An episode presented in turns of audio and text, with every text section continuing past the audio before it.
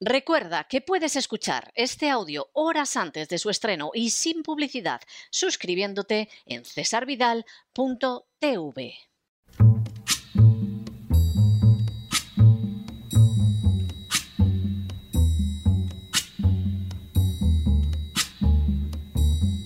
La voz con César Vidal, desde el exilio. When the night has come and the land is dark and the moon is the only light we'll see. No, I won't be afraid. Oh, I won't be afraid just as long as you stand, stand by me. Muy buenos días, muy buenas tardes, muy buenas noches y muy bienvenidos a esta nueva singladura de La Voz. Soy César Vidal, hoy es el miércoles 12 de enero de 2022 y me dirijo a los hispanoparlantes de ambos hemisferios, a los situados a uno y otro lado del Atlántico y como siempre lo hago desde el exilio.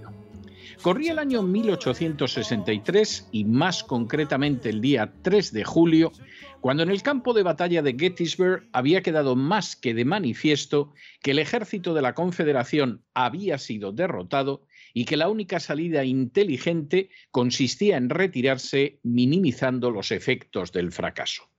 Sin embargo, el general Robert E. Lee, al mando de las fuerzas sureñas, se negó a aceptar la realidad y persistió en la idea de que aún estaba en su mano conseguir una victoria imposible. Fue así como lanzó la denominada carga de Pickett con la intención de tomar la colina del cementerio.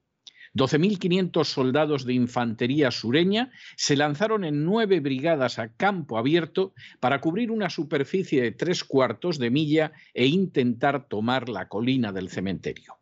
El resultado de la terquedad del general Lee fue un verdadero desastre militar. Apenas algunos soldados sureños aislados llegaron hasta la colina del cementerio, mientras que más del 50% se convirtieron en bajas de la artillería y la fusilería del ejército de la Unión.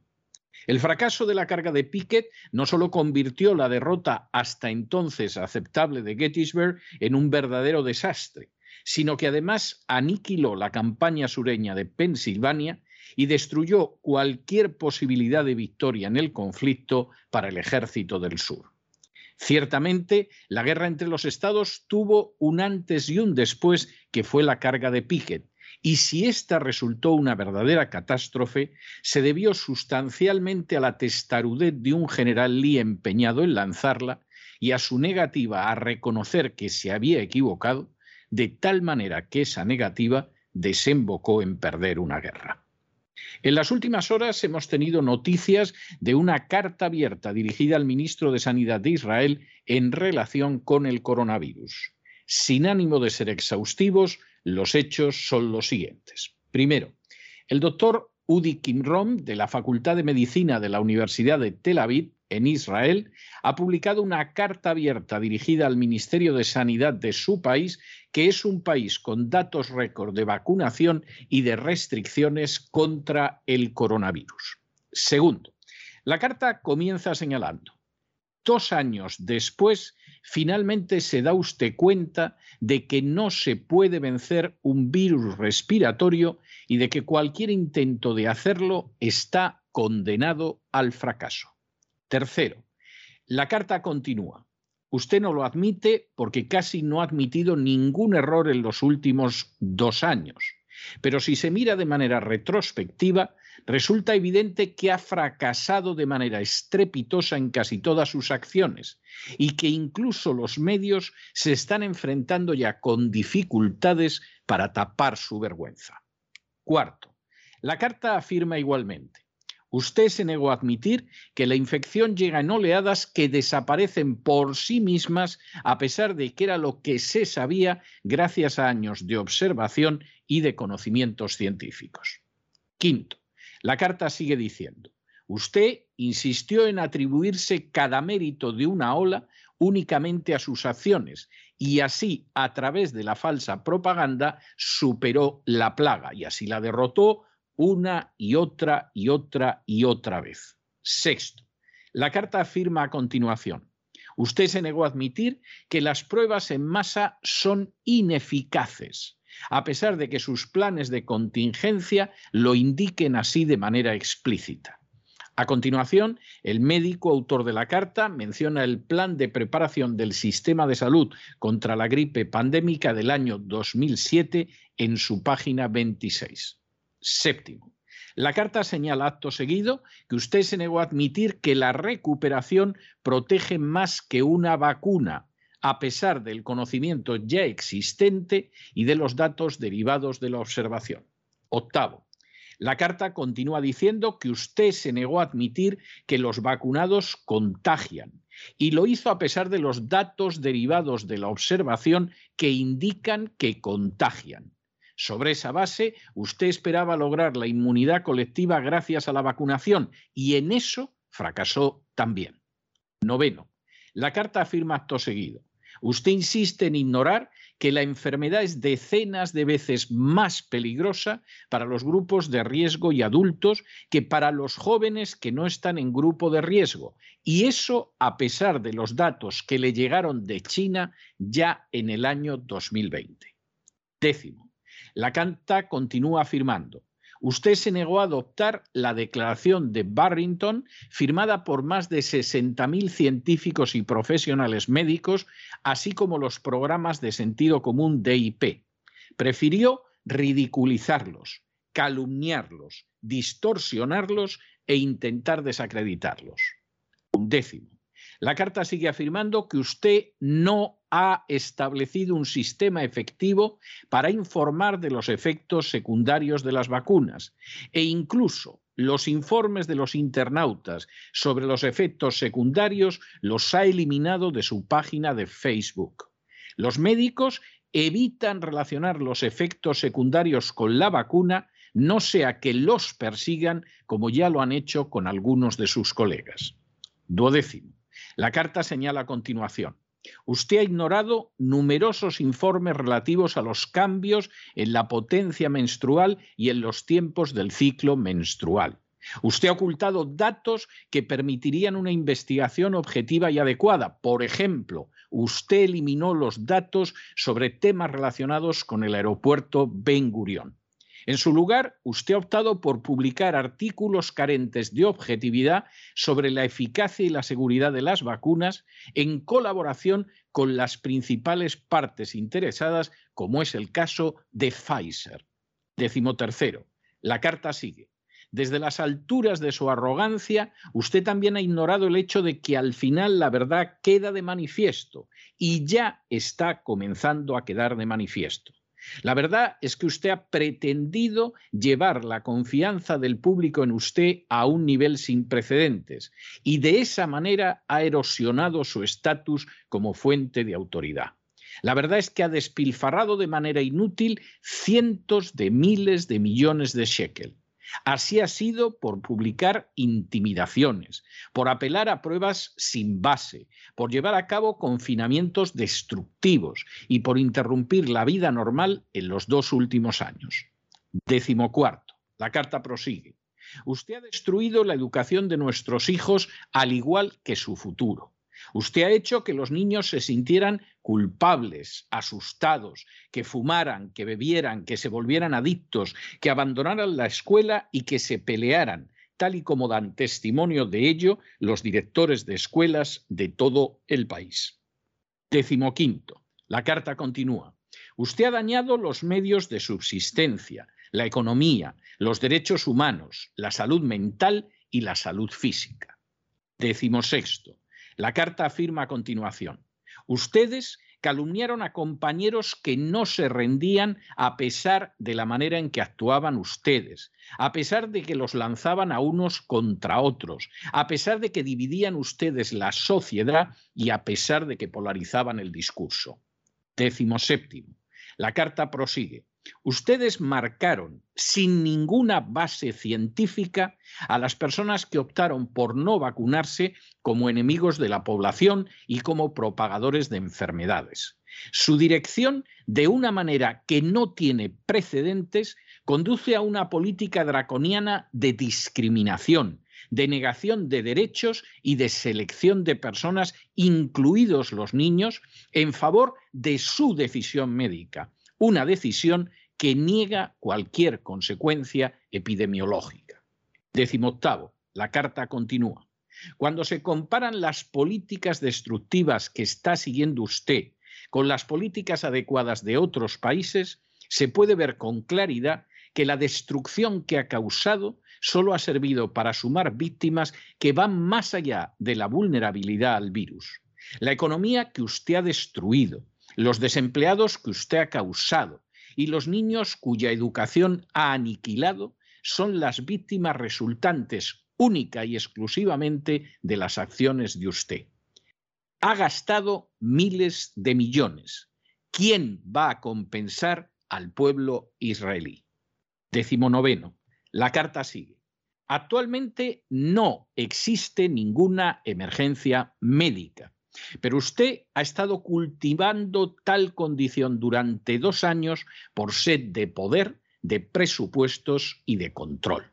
La única emergencia ahora es que usted todavía establece políticas y dispone de grandes presupuestos para propaganda e ingeniería mental en lugar de dirigirlos para fortalecer el sistema de atención médica. Y vigésimo, la carta concluye con un llamamiento enérgico. Esta emergencia tiene que parar. La carta abierta del profesor Udi Kimrom de la Facultad de Medicina de la Universidad de Tel Aviv al Ministerio de Sanidad de Israel constituye un documento de primer orden rezumante de afirmaciones de primerísima relevancia no solo para el pueblo de Israel, sino para la población mundial. Según el doctor Kimrom, el Ministerio de Sanidad de Israel ha pasado por alto los datos reales para combatir el coronavirus, datos con los que contaba al menos desde el año 2020. Igualmente, ha ocultado los datos sobre los efectos secundarios de las denominadas vacunas o el hecho de que los vacunados se siguen contagiando y contagian. Todo esto ha discurrido en paralelo a colaborar con empresas farmacéuticas como Pfizer en la ocultación de datos enormemente graves sobre la realidad de las denominadas vacunas y sobre todo con el ejercicio de la censura de la verdad médica con la persecución de los facultativos que no aceptaban los nuevos dogmas del coronavirus y con la negativa a escuchar las voces de decenas de miles de médicos que plantearon alternativas serias al simple beneficio de la Big Pharma. Estas acciones llevadas a cabo por el Ministerio de Sanidad en comandita con compañías como Pfizer, por añadidura han llevado a intentar crear un grupo de parias sociales que han sido aquellas personas inteligentes que se han negado a vacunarse.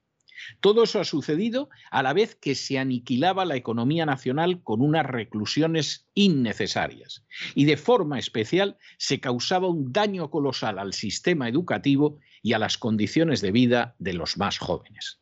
En otras palabras, en términos médicos, las medidas adoptadas por el Ministerio de Sanidad de Israel no solo han sido inútiles, sino incluso contraproducentes. Pero en términos económicos, sociales y educativos, han resultado y resultan un verdadero desastre del que solo se han beneficiado las empresas que fabrican las denominadas vacunas, cuyos efectos secundarios se han ocultado, así como aquellos políticos, funcionarios y medios que han aprovechado el dinero gastado inútilmente. Sin duda, las acusaciones formuladas por el doctor Kimron en carta abierta al ministro de Sanidad de Israel revisten una enorme gravedad. De aceptar los extremos contenidos en las mismas, habría que llegar a la conclusión de que primero los gobiernos buscaron en primer lugar ayudar a la Big Pharma a obtener gigantescos beneficios económicos y para ello no dudaron en negarse a adoptar otras medidas médicas, en escuchar a los médicos que advertían del desastre y en ocultar, por ejemplo, las consecuencias de las denominadas vacunas. Segundo, En esa colaboración entre los gobiernos y la Big Pharma, desastrosa en términos médicos, además se recurrió a violaciones gravísimas de derechos fundamentales encaminadas de manera clarísima a someter a la población a los planes de los gobiernos y de la Big Pharma. Tercero, de esa colaboración entre los gobiernos y la Big Pharma de pésimas consecuencias médicas, derivó también una política de confinamiento que ha causado daños absolutamente colosales a las economías, a las sociedades y a los sistemas educativos de las diferentes naciones.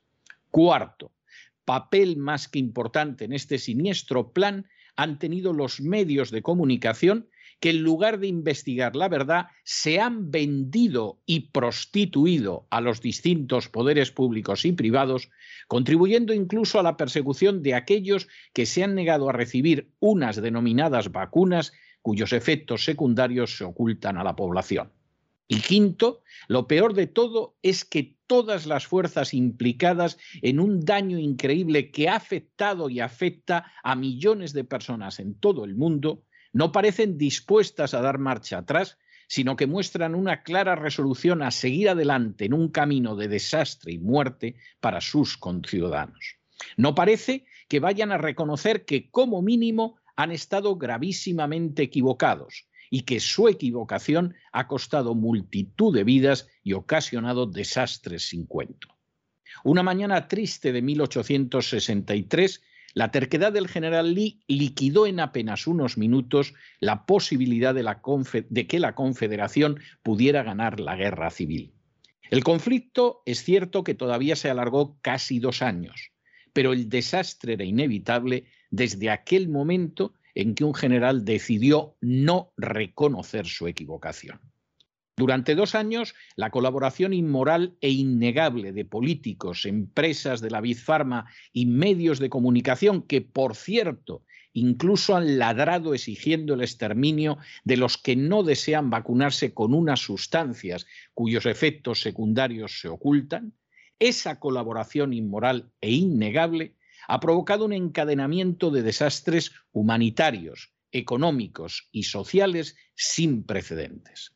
Ni la Big Pharma, ni los políticos, ni mucho menos los medios de comunicación vendidos y prostituidos van a dar marcha atrás en un camino que les ha permitido aprovecharse de los presupuestos públicos, de la supresión de libertades y del empobrecimiento de los ciudadanos. Precisamente por eso hay que pedir resueltamente cuentas a esos gobiernos, a esas empresas y a esos medios de comunicación antes de que sigan causando un daño mayor sobre nuestras naciones que el que causó con la carga de Pickett la testarudez del general Lee a la Confederación. Pero no se dejen llevar por el desánimo o la frustración. Y es que a pesar de que los poderosos muchas veces parecen gigantes, es solo porque se les contempla de rodillas. Y ya va siendo hora de ponerse en pie.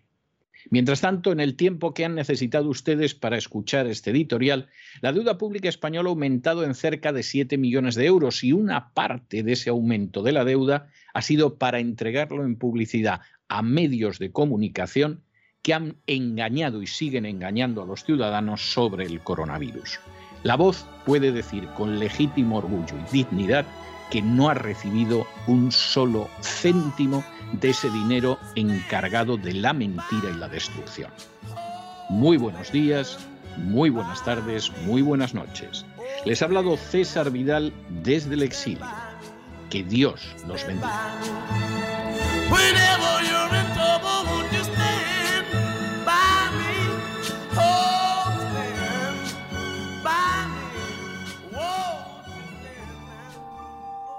Esta sección está patrocinada por crowdfunding con el siguiente mensaje.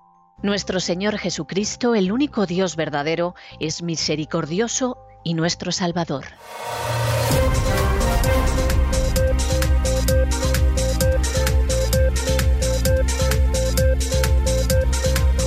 Las noticias del día. Estamos de regreso y estamos de regreso después de ese editorial. Nos parece un editorial especialmente importante en el que uno de los profesores de la Facultad de Medicina de la Universidad de Tel Aviv en Israel, en carta abierta, denuncia al Ministerio de Sanidad israelí para decir que miente, que ha acabado con las libertades, que no ha llevado a cabo ni de lejos, ni de lejos una gestión como debía llevarse desde una perspectiva médica y científica científica del coronavirus y que además eso lo ha hecho para gastar el dinero alegremente, para recortar libertades y para quedar bien con la Pfizer, ocultando, entre otras cosas, los efectos secundarios de las denominadas vacunas. Todo lo que dice esta carta abierta, no les vamos a engañar, llevamos nosotros diciéndolo años. Es decir, nada de esto es sorprendente. Pero lo que realmente es enormemente importante es que al final un profesor de una facultad de medicina prestigiosa en Israel, donde existe un récord de vacunación y un récord de medidas totalmente restrictivas, de pronto aparezca y le diga al ministro, señor ministro, es usted un canalla. No lo dice con esas palabras, pero dice cosas peores. Usted sabe perfectamente que miente, usted sabe perfectamente que tenía datos ya en el año 2020 que le decían que no tenía que ir en esa dirección y ha ido usted, usted sabe que los vacunados contagian y lo ha callado, usted ha llegado a un acuerdo con Pfizer para no contar las consecuencias, los efectos colaterales de eso que llaman vacunas, usted ha perseguido a médicos de tal manera que la mayoría de los médicos están callados porque tienen miedo de las represalias, usted ha quitado materiales de Facebook, usted sabe que hay decenas de miles de médicos que firmaron una declaración donde hablaban de cómo había que llevar esto y sin embargo le importó un pimiento, y a usted sobre todo lo que le ha gustado, como a los políticos y a los medios de comunicación, ha sido el poder que ha tenido para amargarle la vida a los demás, para perseguir a gente que todavía pensaba con las células grises que tiene en el cerebro y para gastarse miles de millones de la manera más estúpida y criminal.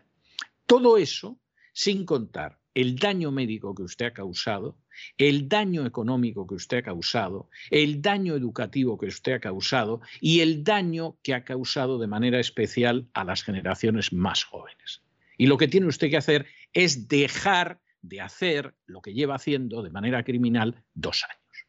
Esa es una carta muy valiente. Nos gustaría que hubiera, por ejemplo, profesores en facultades de medicina, pues en una Argentina, en un Brasil, en un México, en una España, en una República Dominicana, que tuvieran el valor, los arrestos, la dignidad, la gallardía de decir lo mismo que dice este médico y profesor de medicina israelí.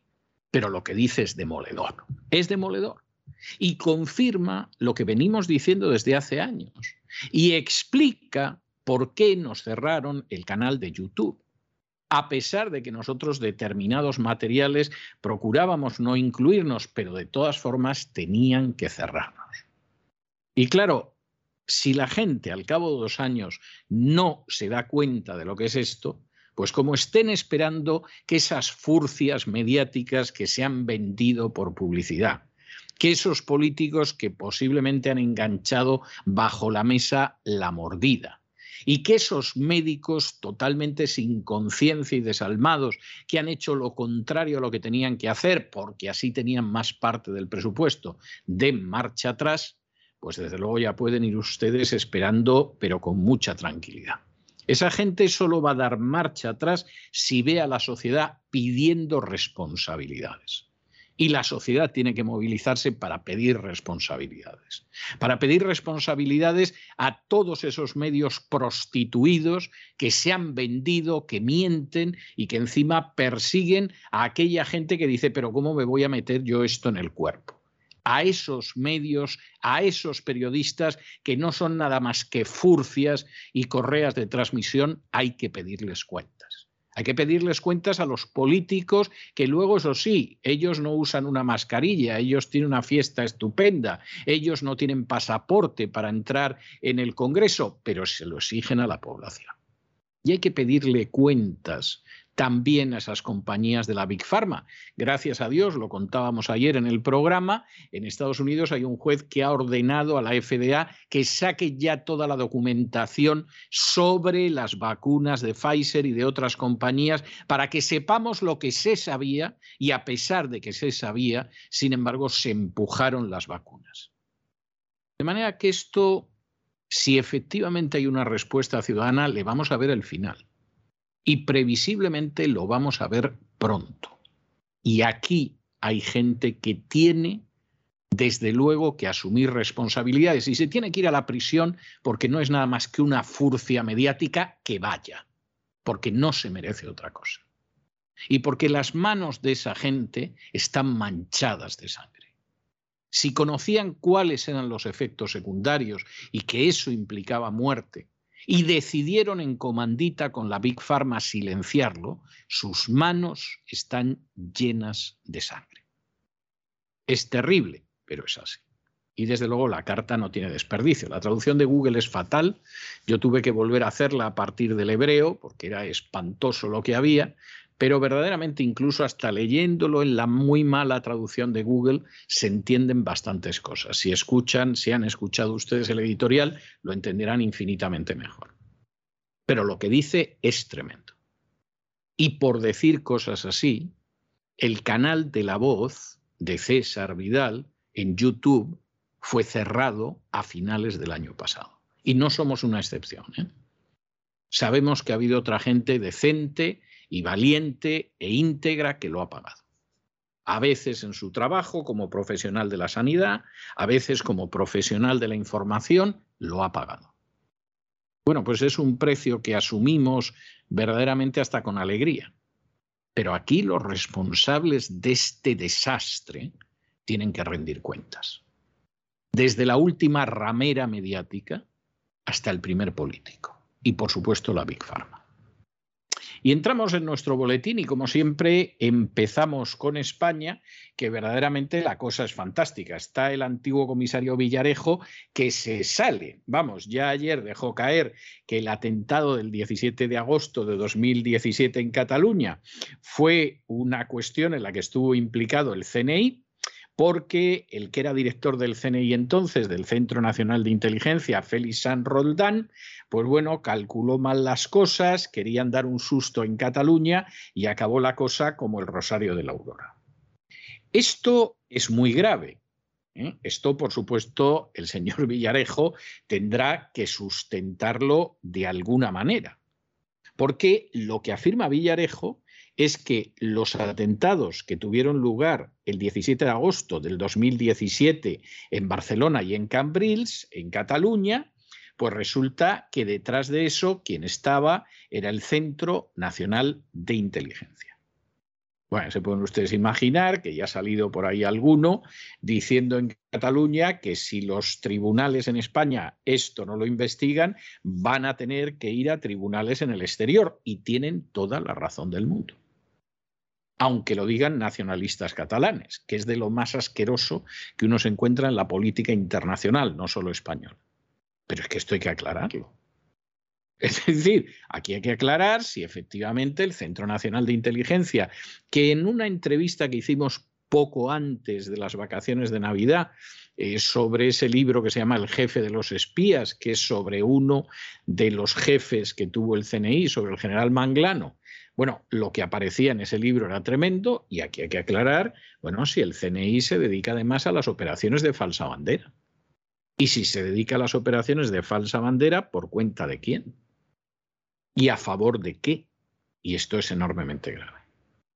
Y desde luego, si el comisario Villarejo tiene información sobre esto, aparte de lo que ha ido dejando saltar en las últimas horas sobre los atentados del 11 de marzo, etcétera, etcétera, pues efectivamente esta sería una cuestión verdaderamente, verdaderamente para entrar en ella. Porque ya lo único que le falta a los españoles que sufren no una monarquía parlamentaria, sino un antiguo régimen, pero el antiguo régimen anterior a la Revolución Francesa, es que se enteren de que también hay crímenes de Estado como por ejemplo cuando el rey Felipe II, de grandísima desgracia nacional, decidió asesinar al secretario de don Juan de Austria, a Escobedo. Y el rey Felipe II, que era un fanático y un criminal y uno de los personajes más nefastos de la historia de España, pues entre otras cosas ordenó a sus servicios secretos, el equivalente del CNI, que asesinaran a Escobedo. Luego intentó cargarle el muerto a otro, como suele pasar siempre con criminales de la bajísima estofa moral de Felipe II. Pero de momento a Escobedo lo mataron.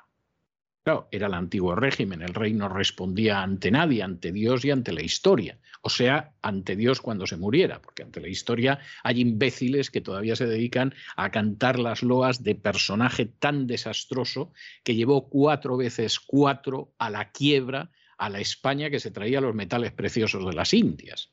Se necesita ser bruto, fanático y animal de bellota como era Felipe II. Además, asesino. Bueno, pues habría que aclarar si también se siguen cometiendo crímenes de Estado en la España de hoy.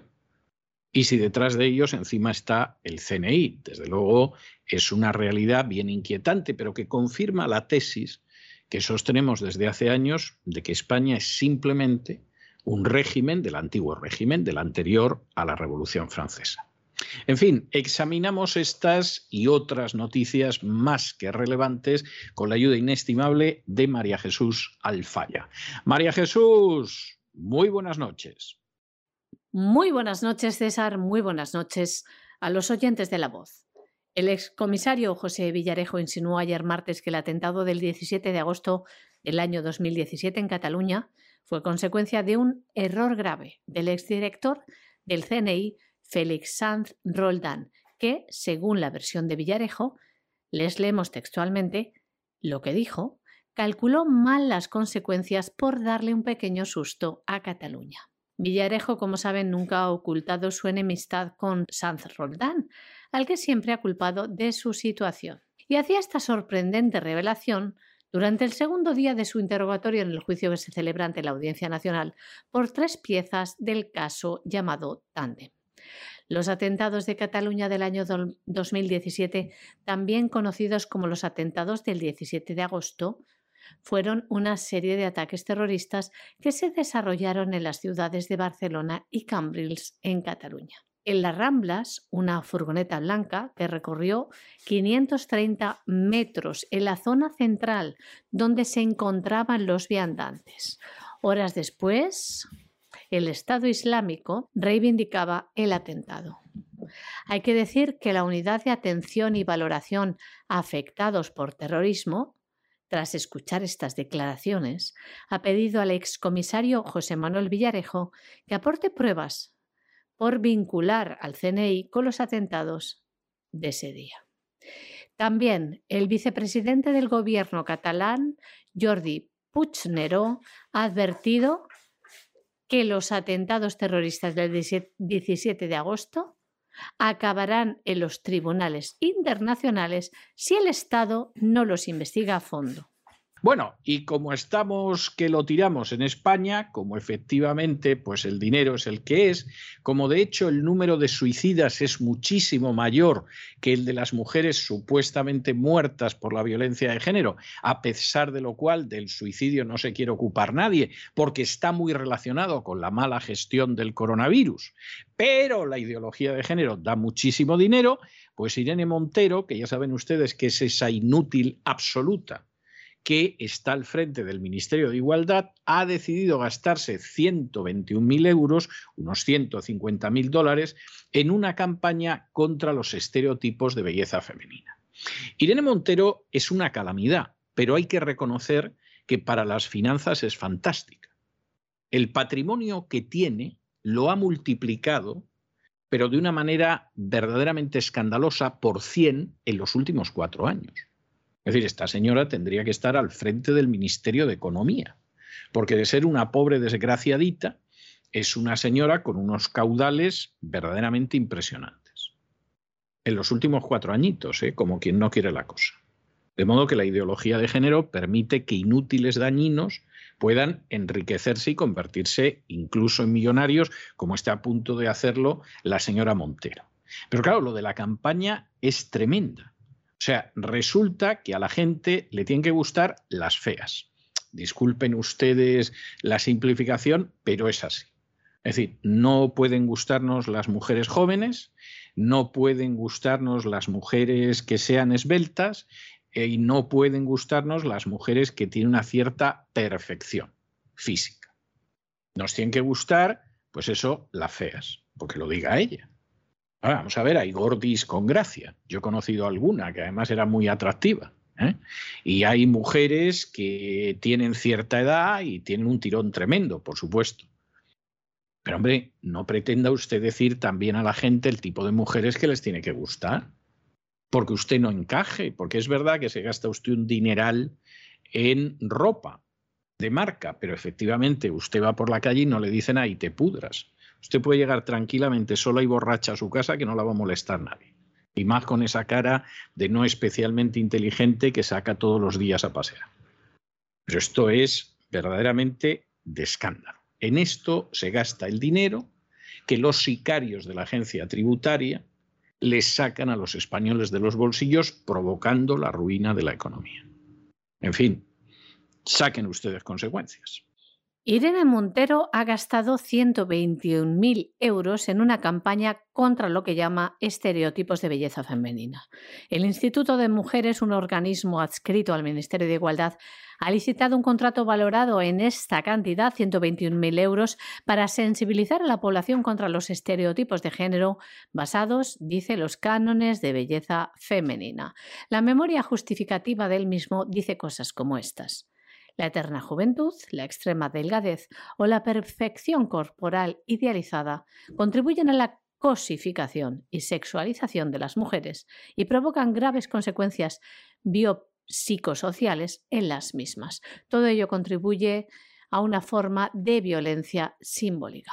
Según el órgano de contratación, la igualdad real y efectiva de hombres y mujeres se ve obstaculizada por los estereotipos o prejuicios de carácter cultural que inciden en las actitudes y comportamientos sociales e individuales, así como en las relaciones interpersonales. El Instituto de las Mujeres sostiene también cosas como estas. Les leemos. Entre esos estereotipos de género, la cosificación o concepción de las mujeres como un objeto sexual o decorativo es uno de los más representados en los medios de comunicación y la publicidad y uno de los que contribuyen de manera más clara y directa a coadyuvar a la violencia contra las mujeres. Nos vamos a Hispanoamérica y nos vamos en primer lugar a la República Dominicana, donde las iglesias evangélicas se han puesto en pie de guerra, de manera metafórica, entiéndanlo ustedes, en una carta pública dirigida al presidente del Tribunal Constitucional de la República Dominicana, perdón, al presidente constitucional de la República Dominicana, en la cual le hacen saber su malestar por el Código Penal que en estos momentos pretende avanzar la ideología de género en República Dominicana. La carta abierta de la comunidad evangélica en República Dominicana es absolutamente ejemplar. Es una carta donde muestra claramente cómo la ideología de género lo que pretende es acabar con derechos y libertades fundamentales, cómo no existe ninguna necesidad dentro del ordenamiento jurídico de la República Dominicana de impulsar la ideología de género, porque cualquier tipo de discriminación por la razón que sea, incluida por orientación sexual, es algo que realmente ya parece contemplado, pero aquí no hay un intento de acabar con la discriminación. Aquí lo que hay es un intento de implantar la ideología de género a martillazos y de acabar además con derechos fundamentales de la familia. Y en ese sentido, la carta es una carta absolutamente ejemplar. Ni que decir tiene que deseamos todo el éxito a la comunidad evangélica en la República Dominicana porque está defendiendo la libertad de todos, ni que decir tiene, pero ni que decir tiene que esto se tendría que ver en toda Hispanoamérica. Y que efectivamente sería de desear que esa iglesia evangélica que está reaccionando de esta manera en la República Dominicana reaccionara de una manera semejante en otras zonas de Hispanoamérica. En algunos casos lo ha hecho y con una gallardía tremenda. Recuerden ustedes esa carta abierta de uno de los arzobispos argentinos diciendo que si sus, los otros compañeros en el episcopado, los otros obispos católicos, hubieran mostrado en la calle el valor y la gallardía de los evangélicos argentinos, el aborto no sería legal en Argentina. Pero los otros obispos y los fieles más bien habían estado en llevarse bien con el poder. Y finalmente esa carga, y perdiendo además la batalla, la habían llevado a cabo los evangélicos argentinos de a pie. Bueno, pues esperemos que en este caso, en República Dominicana, efectivamente acaben consiguiendo defender las libertades frente a ese esfuerzo miserablemente totalitario que es la ideología de género. El liderazgo nacional de la comunidad evangélica ha remitido una carta pública al presidente constitucional de la República Dominicana, Luis Abinader. En esta declara que no debe ser aprobado el Código Penal que está siendo estudiado y reconocido actualmente, porque consideran que esto supondría un peligro para la familia y también amenazaría a la democracia. En el documento se le solicita al mandatario que en caso de que el Código Penal sea aprobado como está, este presidente debe objetarlo. Argumentan en primer lugar que contiene fallos en el proceso, que violan lo establecido en la Constitución. En segundo lugar, afirman que impone la ideología de género, la cual es muy perjudicial para la familia y amenaza el futuro de la nación. Explican además que el país cuenta con una constitución que garantiza que ningún dominicano sea discriminado por ninguna razón o condición social o personal, pero que, sin embargo, al insistir en introducir en el nuevo Código Penal la llamada orientación sexual, esto será una nueva categoría de discriminación. Afirman que el rechazo a la introducción de tal concepto se sostiene primeramente en el hecho de que la categoría de orientación sexual carece de todo sustento racional y científico y que no tiene relación con el sexo biológico, sino que se plantea como fruto de una construcción social. Uno de los párrafos de la carta dice lo siguiente, les leemos. La evidencia demuestra que este tipo de legislación, en lugar de proteger a personas vulnerables, lo que hace es otorgar privilegios a determinados colectivos, violando los derechos y libertades fundamentales de la mayoría de los ciudadanos.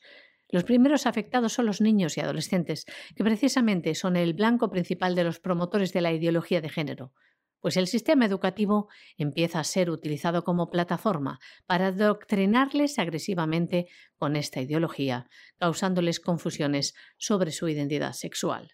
Además, advierten que con este tipo de leyes son violentados los derechos de padres y madres que se oponen al adoctrinamiento de sus hijos y que también se restringe libertades a comunicadores, maestros, médicos y profesionales de todo tipo, por el simple hecho de que expresen opiniones basadas en la ciencia y la razón, pero que contradicen el dogma de género.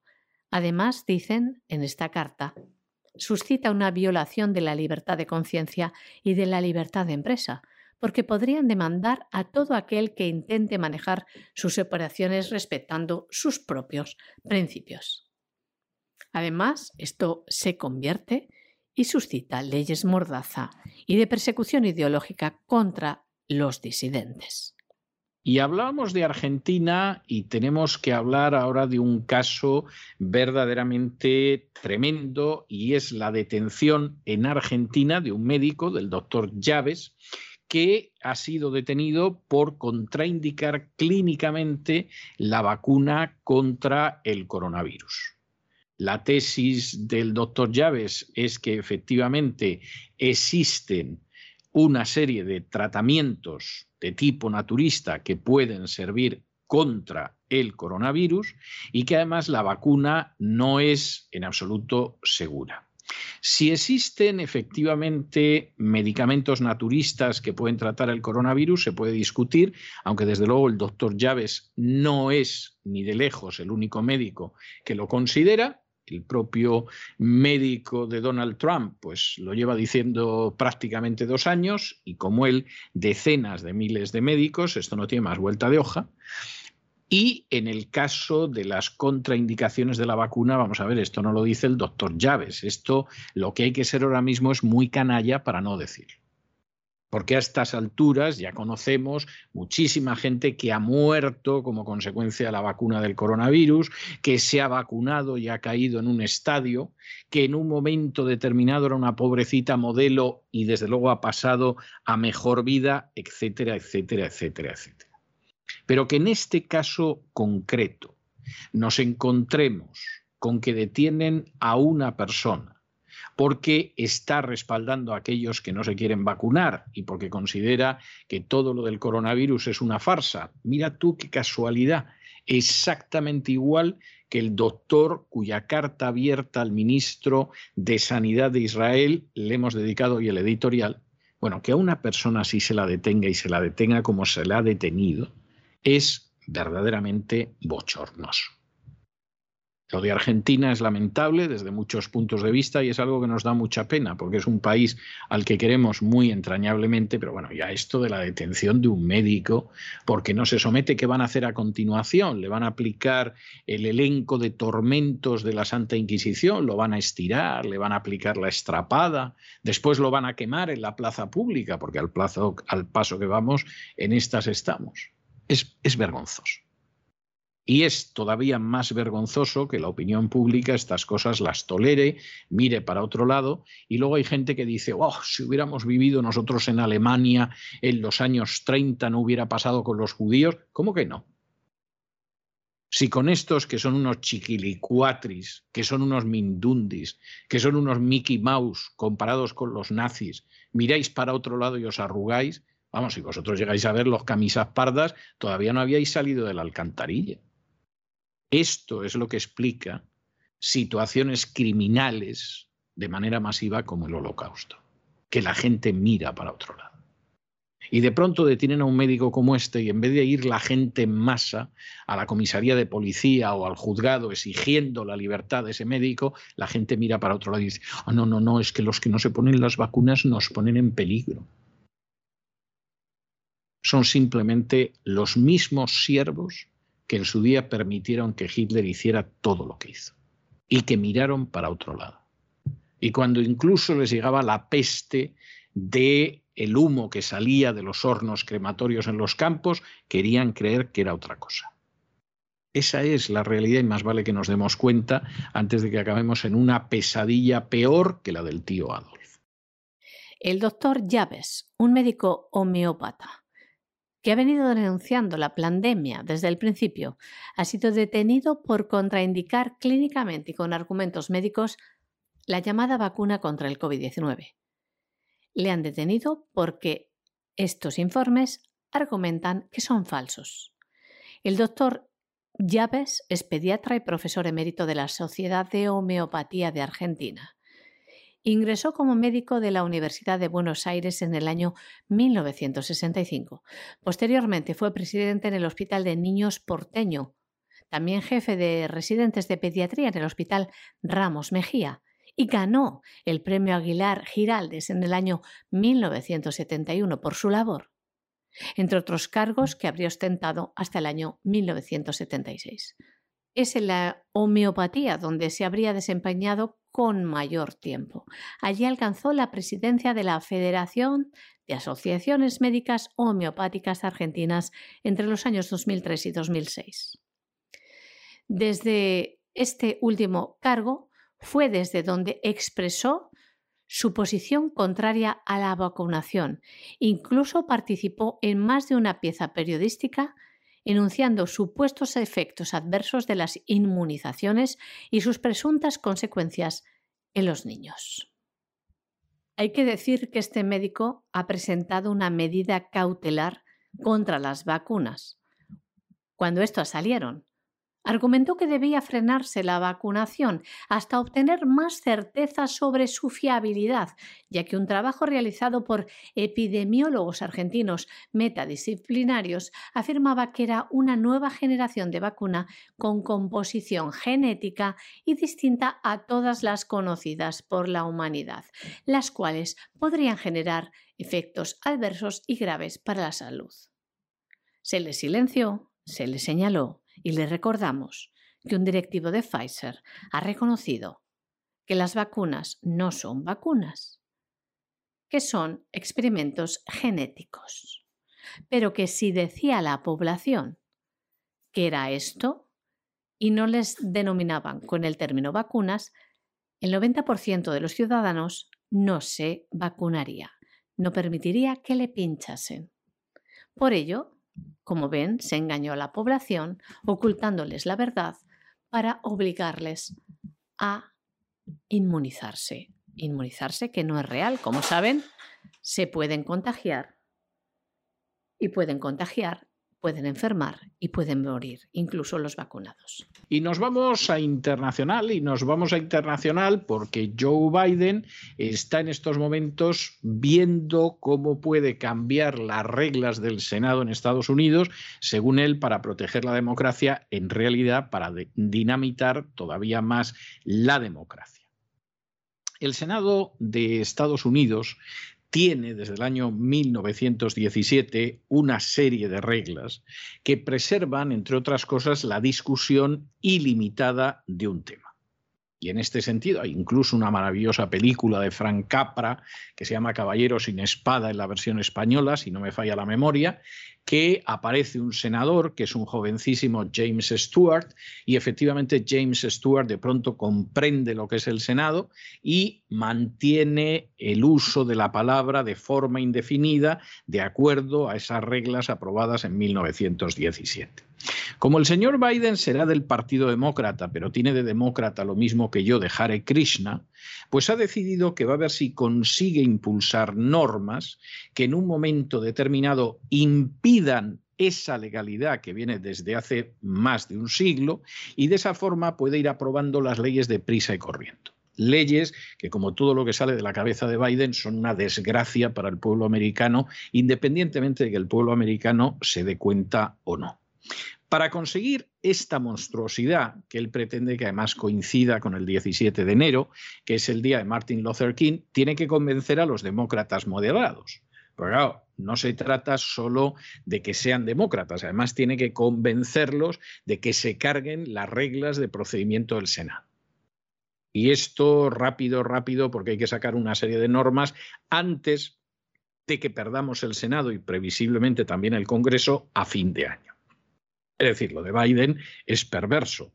Yo no he conseguido, sinceramente, encontrar una persona íntegra que apoyara a Biden. Y es más, he visto a gente que se suponía que era íntegra y que puso el ano para que Biden efectivamente llegara a la Casa Blanca, lo endosó, etcétera, y quedó de manifiesto la, la catadura moral del sujeto indigno. Otra de estas furcias que circulan en el terreno de los medios, de la política, etcétera, etcétera. Pero Biden, aparte del, daño inmenso que le ha hecho a la economía americana, va detrás de hacerle un daño institucional que puede ser todavía peor. Y esperemos que no salga adelante y que haya demócratas en el Senado que digan, mire, señor Biden, hay cosas que ni siquiera a usted se las podemos tolerar. Esto antes de que lleguen las elecciones de midterm y si Dios se apiada de esta gran nación, efectivamente los demócratas pierdan el control del Congreso y del Senado. Y se puedan aguantar los dos últimos años de Biden hasta que desaparezca, porque desde luego sería una desgracia que cuesta mucho creer que pueda tener un segundo mandato en la Casa Blanca, salvo que Dios haya decidido descargar su juicio sobre los Estados Unidos de América. El presidente de los Estados Unidos, Joe Biden, ha apoyado públicamente un cambio en las reglas del Senado que permitirían a los demócratas aprobar en solitario dos leyes para asegurarse que las minorías raciales votan sin impedimentos, para conseguir que el proyecto de ley se apruebe y en consecuencia terminar con lo que dice obstruccionismo o filibusterismo, que proviene del término inglés filibuster, uso de tácticas obstructivas que impiden que un proyecto de ley o medida llegue a la votación, Biden debe convencer a los demócratas moderados del Senado. De hecho, se espera que la Cámara Alta se pronuncie sobre la protección al voto en los próximos días, ya que el líder de la mayoría del Senado, Chuck Schumer, ha fijado como fecha el 17 de enero, el día de Martin Luther King, como la fecha clave. En su perfil oficial de Twitter decía lo siguiente. Todos nosotros en el Senado debemos tomar una decisión sobre cómo haremos nuestra parte para preservar nuestra democracia.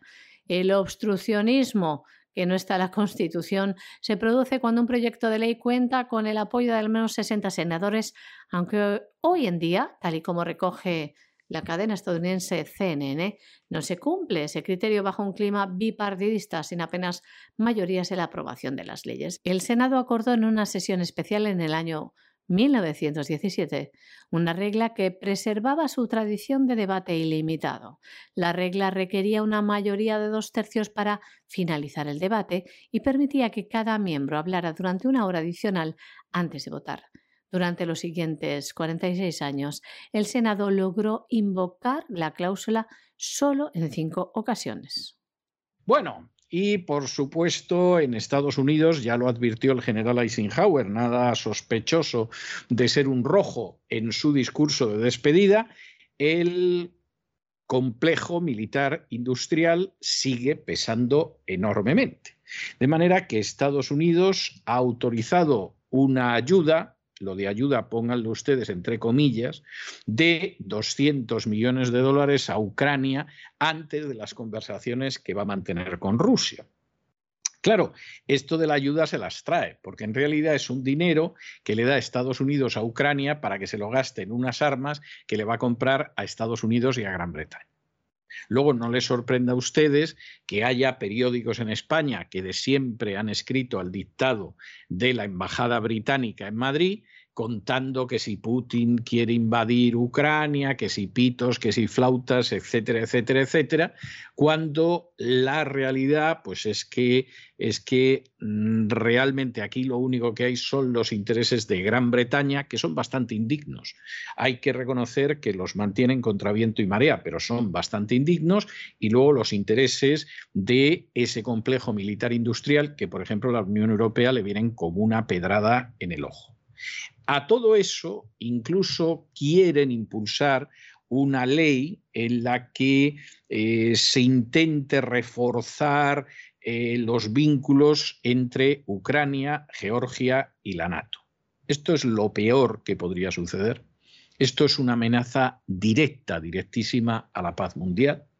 Esto es colocar a Europa en un escenario de guerra nuclear por supuesto, concentrado en Europa, como en su día lo mencionó Ronald Reagan, pero entonces se armó la de San Quintín en Europa. Ahora parece que todo el mundo está en agachar la cabeza ante lo que decida la agenda globalista. Y, por supuesto, aquí están haciendo un negocio enorme.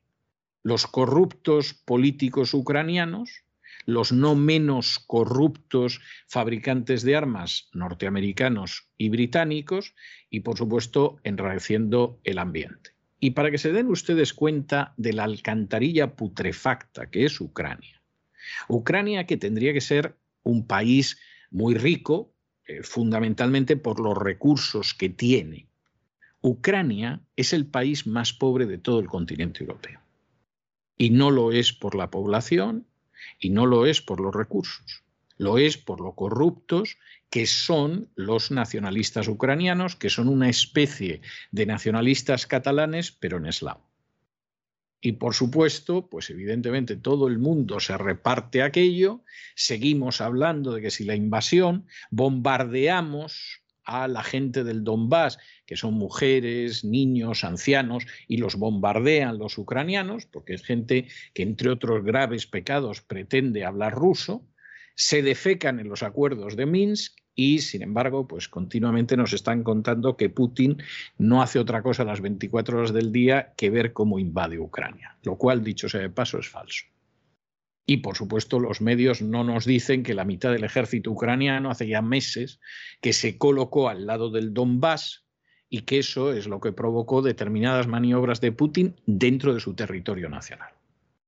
Es decir, esta es una cosa. Ahora, de momento, aquí ya hay 200 millones de dólares que van a pagar los desgraciados de los ucranianos en armas. ¿eh? Eh, en fin, el que no lo quiera ver, peor para él.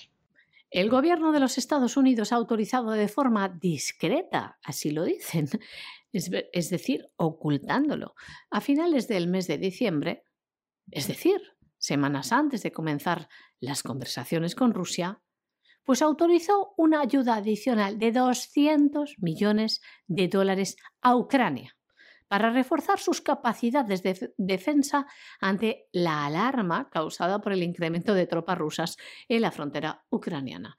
Este paquete de asistencia militar, que fue entregado en las últimas semanas del año, llevaba un equipamiento formado por armas, municiones, radios seguras, equipo médico, repuestos y otros enseres. La administración Biden dice que notificó al Congreso sobre esta autorización a principios de mes, aunque muchos funcionarios se enteraron a través de canales clasificados.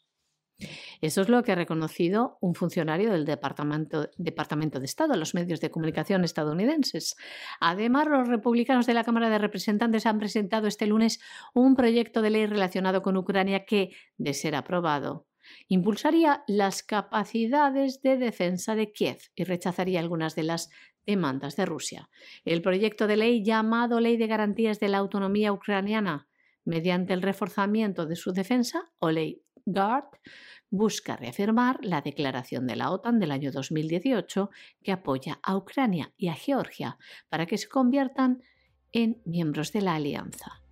Y también esta ley rechaza la propuesta de Rusia de que ninguna de las partes lance misiles terrestres de alcance intermedio en Europa. Y hasta aquí hemos llegado con nuestro boletín de hoy. María Jesús, muchas gracias, muy buenas noches. Hasta mañana. Muy buenas noches, César. Muy buenas noches a todos los oyentes de La Voz y ustedes no se nos vayan, no se nos vayan, porque ya saben que vamos a volver con el despegamos, pero que luego, como todos los miércoles, tenemos un programa doble dedicado al bienestar. Y ese programa doble dedicado al bienestar, pues por supuesto empieza primero con la vida sana, con el naturismo, y luego prosigue adentrándonos en la psique con doña Pilar Muñoz. De manera que no se vayan, que regresamos enseguida.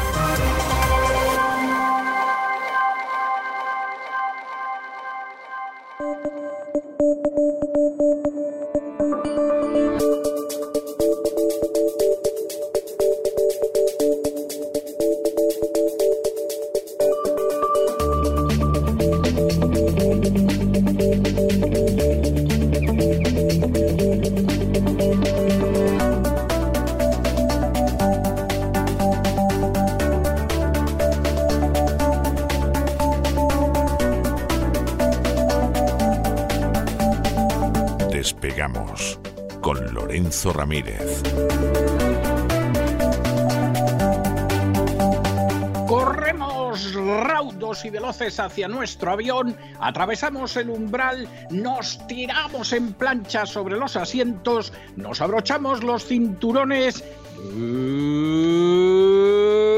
despegamos y nos vamos elevando por los aires hasta alcanzar nuestra altura y nuestra velocidad de cruz.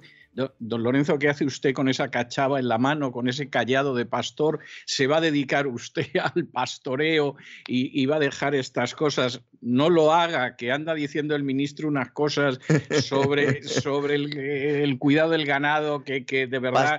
yo sé que aquí le pagamos mucho menos de lo que se merece, pero yo creo que como pastor no va a ganar más. Usted verá, buenas noches. Buenas noches, don César. No, de pastor solo hay uno. Pastor solo hay uno, ¿eh? y ahí, no, ahí sí que no voy a entrar. O sea, ya lo que me faltaba, don César, es acabar de pastor también. Suficiente tengo con no perderme yo, ¿eh? como para buscar por ahí ovejas descarriadas. Vamos a hablar hoy un poquito del campo. Nuestros amigos del campo estarán diciendo, ya la va a liar otra vez Lorenzo Ramírez, que siempre que habla del campo la lía, ¿verdad? Sí, con razón por otro lado. O sea, no, no se puede decir con razón o sin ella, no, cargado de razón. La verdad es que menudo arranque de año que hemos tenido, ¿verdad? Con esos, hemos hecho dos despegamos maratonianos, ¿verdad? Hasta la fecha y nos ponemos con este de hoy del, miércoles. Y aquí estamos pues para hacer un repaso ¿no? por la actualidad económica, que la verdad es que está teniendo en enero mucha enjundia. Como sabe usted, don César, enero es un mes que suelen recibir los mercados con subidas, a pesar de que los pobres mortales sufrimos la cuesta, ¿no? Sí, la famosa cuesta de enero. Los gastos navideños, ahí llega uno, ahí empieza a haber inflación, subidas de impuestos que todos los años hay, que si ahora resulta que el niño necesita unos zapatos, madre mía, ¿y ahora qué hacemos? Y nos lo hemos gastado todo en el pavo, ¿no? Y en estas cosas que suceden, ¿no? Pero en las bolsas lo habitual eh, es registrar tendencias alcistas, la verdad, en enero.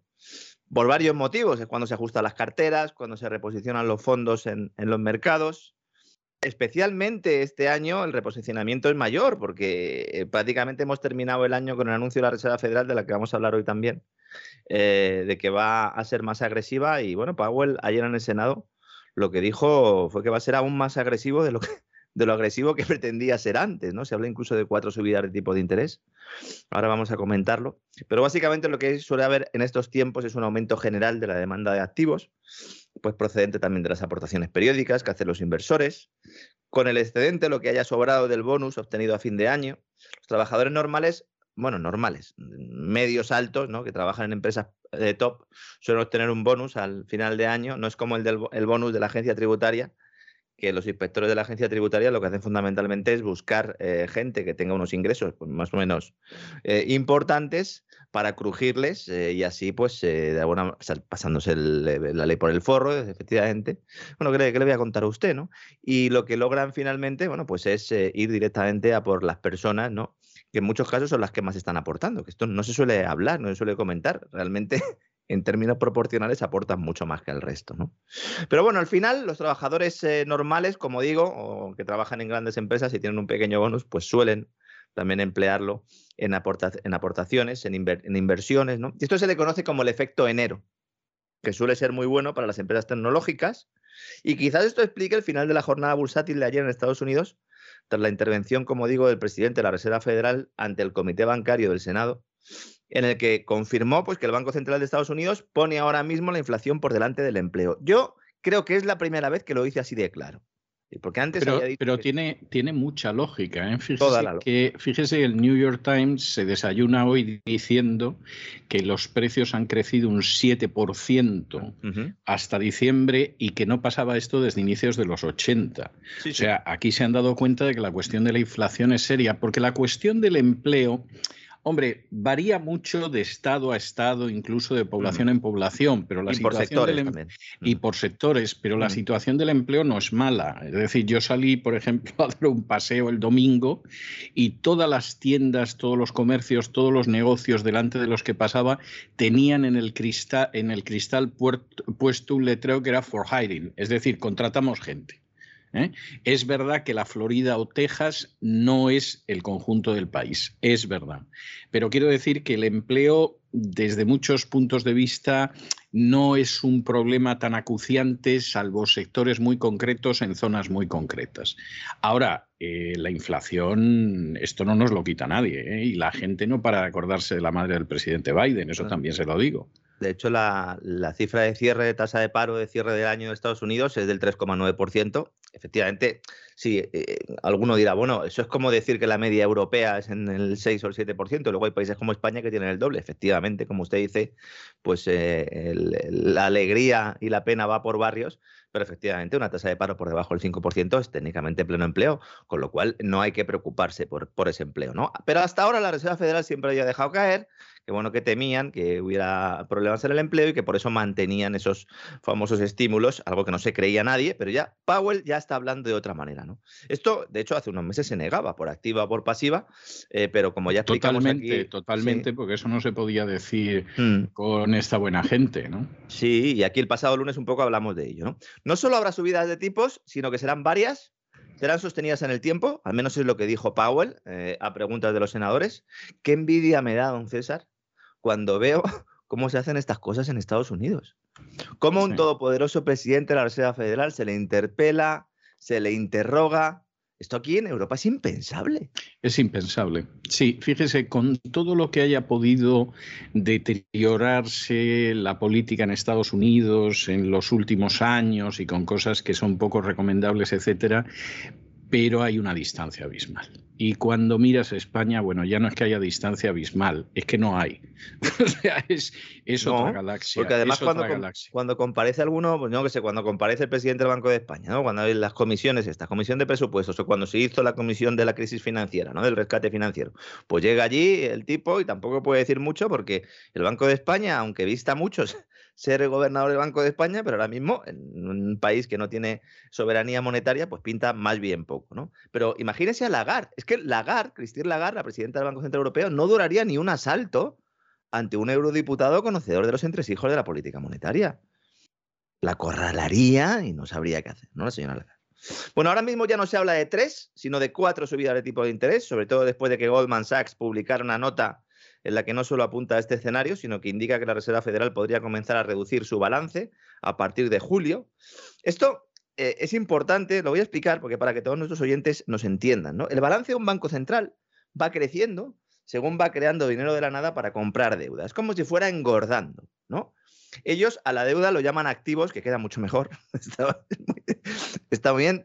Yo es que cada vez que suena mejor, suena mejor. O sea, dentro de lo que es la manipulación del lenguaje, hombre, no cabe la menor duda de que suena, suena muchísimo mejor, vamos. Un activo financiero es la deuda de otro, básicamente. Pero, bueno, eh, deuda, claro, mal. Activo, suena muy bien, ¿no? En el caso de Estados Unidos, que está comprando bonos del Tesoro, los tresos, la, la deuda del Tesoro norteamericano, de empresas y titulares hipotecarias. Estos supuestos activos van entrando en el balance, van engordándolo y lo que hacen básicamente es alterar los precios al alza, porque se está creando una demanda artificial. Esto es lo que se lleva haciendo en los últimos años, especialmente eh, tras la crisis covidiana. ¿no? Si se reduce este balance, pues todos esos activos tienen que salir otra vez al mercado, creando oferta artificial. Es decir, primero hay una demanda artificial esta oferta no sería artificial del todo porque mm, se ha guardado ahí, ¿no? En ese balance y son los activos que están ahí, pero efectivamente, si esto sale al mercado, pues altera los precios. En este caso, a la baja. Como en el caso de la deuda, la relación entre precio y rentabilidad es inversa, es decir, por un lado va el precio y por otro lado el interés, es completamente inversa, pues cuando se reduce el balance del Banco Central, el precio de la deuda cae y su interés sube. Por eso estamos viendo que el, el Treasury a 10 años, el bono del Tesoro norteamericano, está subiendo y está en unos niveles muy altos, ¿no? Está en torno del 1,8%, ¿no? Es decir, que todos aquellos que tengan deuda en sus carteras o en su balance, si son bancos, en su balance van a sufrir una depreciación de la misma.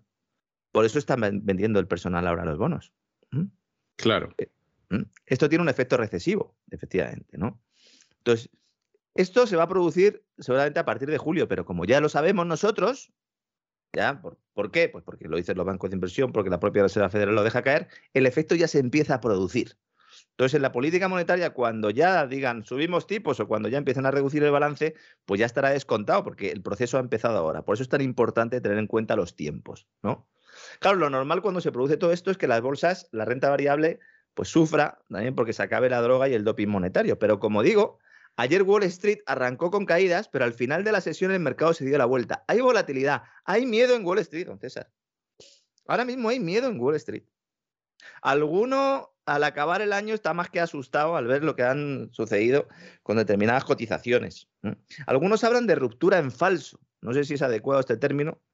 Eh, esto me ha recordado un poco a lo de la marcha atrás, ¿no? Que se utilizaba antes para, para no tener hijos, ¿no? Lo de la ruptura en falso, ¿no? Que funcionaba, funcionaba regularmente, ¿eh? funcionaba regularmente. Funcionaba como lo de la, como lo de la rana, ¿no? Como la famosa prueba de la rana, ¿no? Funcionaba regularmente y mal. Yo creo que menos todavía. Yo creo que menos, pero bueno. Bueno, en algún curso eh, prematrimonial le puedo asegurar yo, don César, y no soy tan viejo que era lo que nos recomendaban nuestros queridos amigos. Bueno, lo que está claro es que todo el mundo mira cómo el globo está llegando a su máximo tamaño.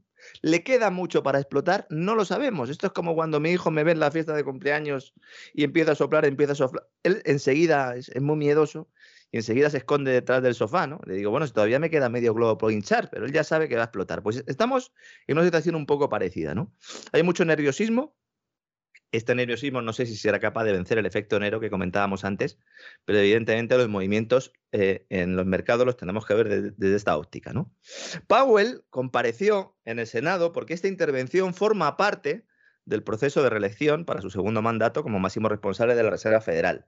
Y es un acto durante el cual planeó una cuestión que supone un escándalo para la credibilidad del Banco Central y sobre todo de su independencia.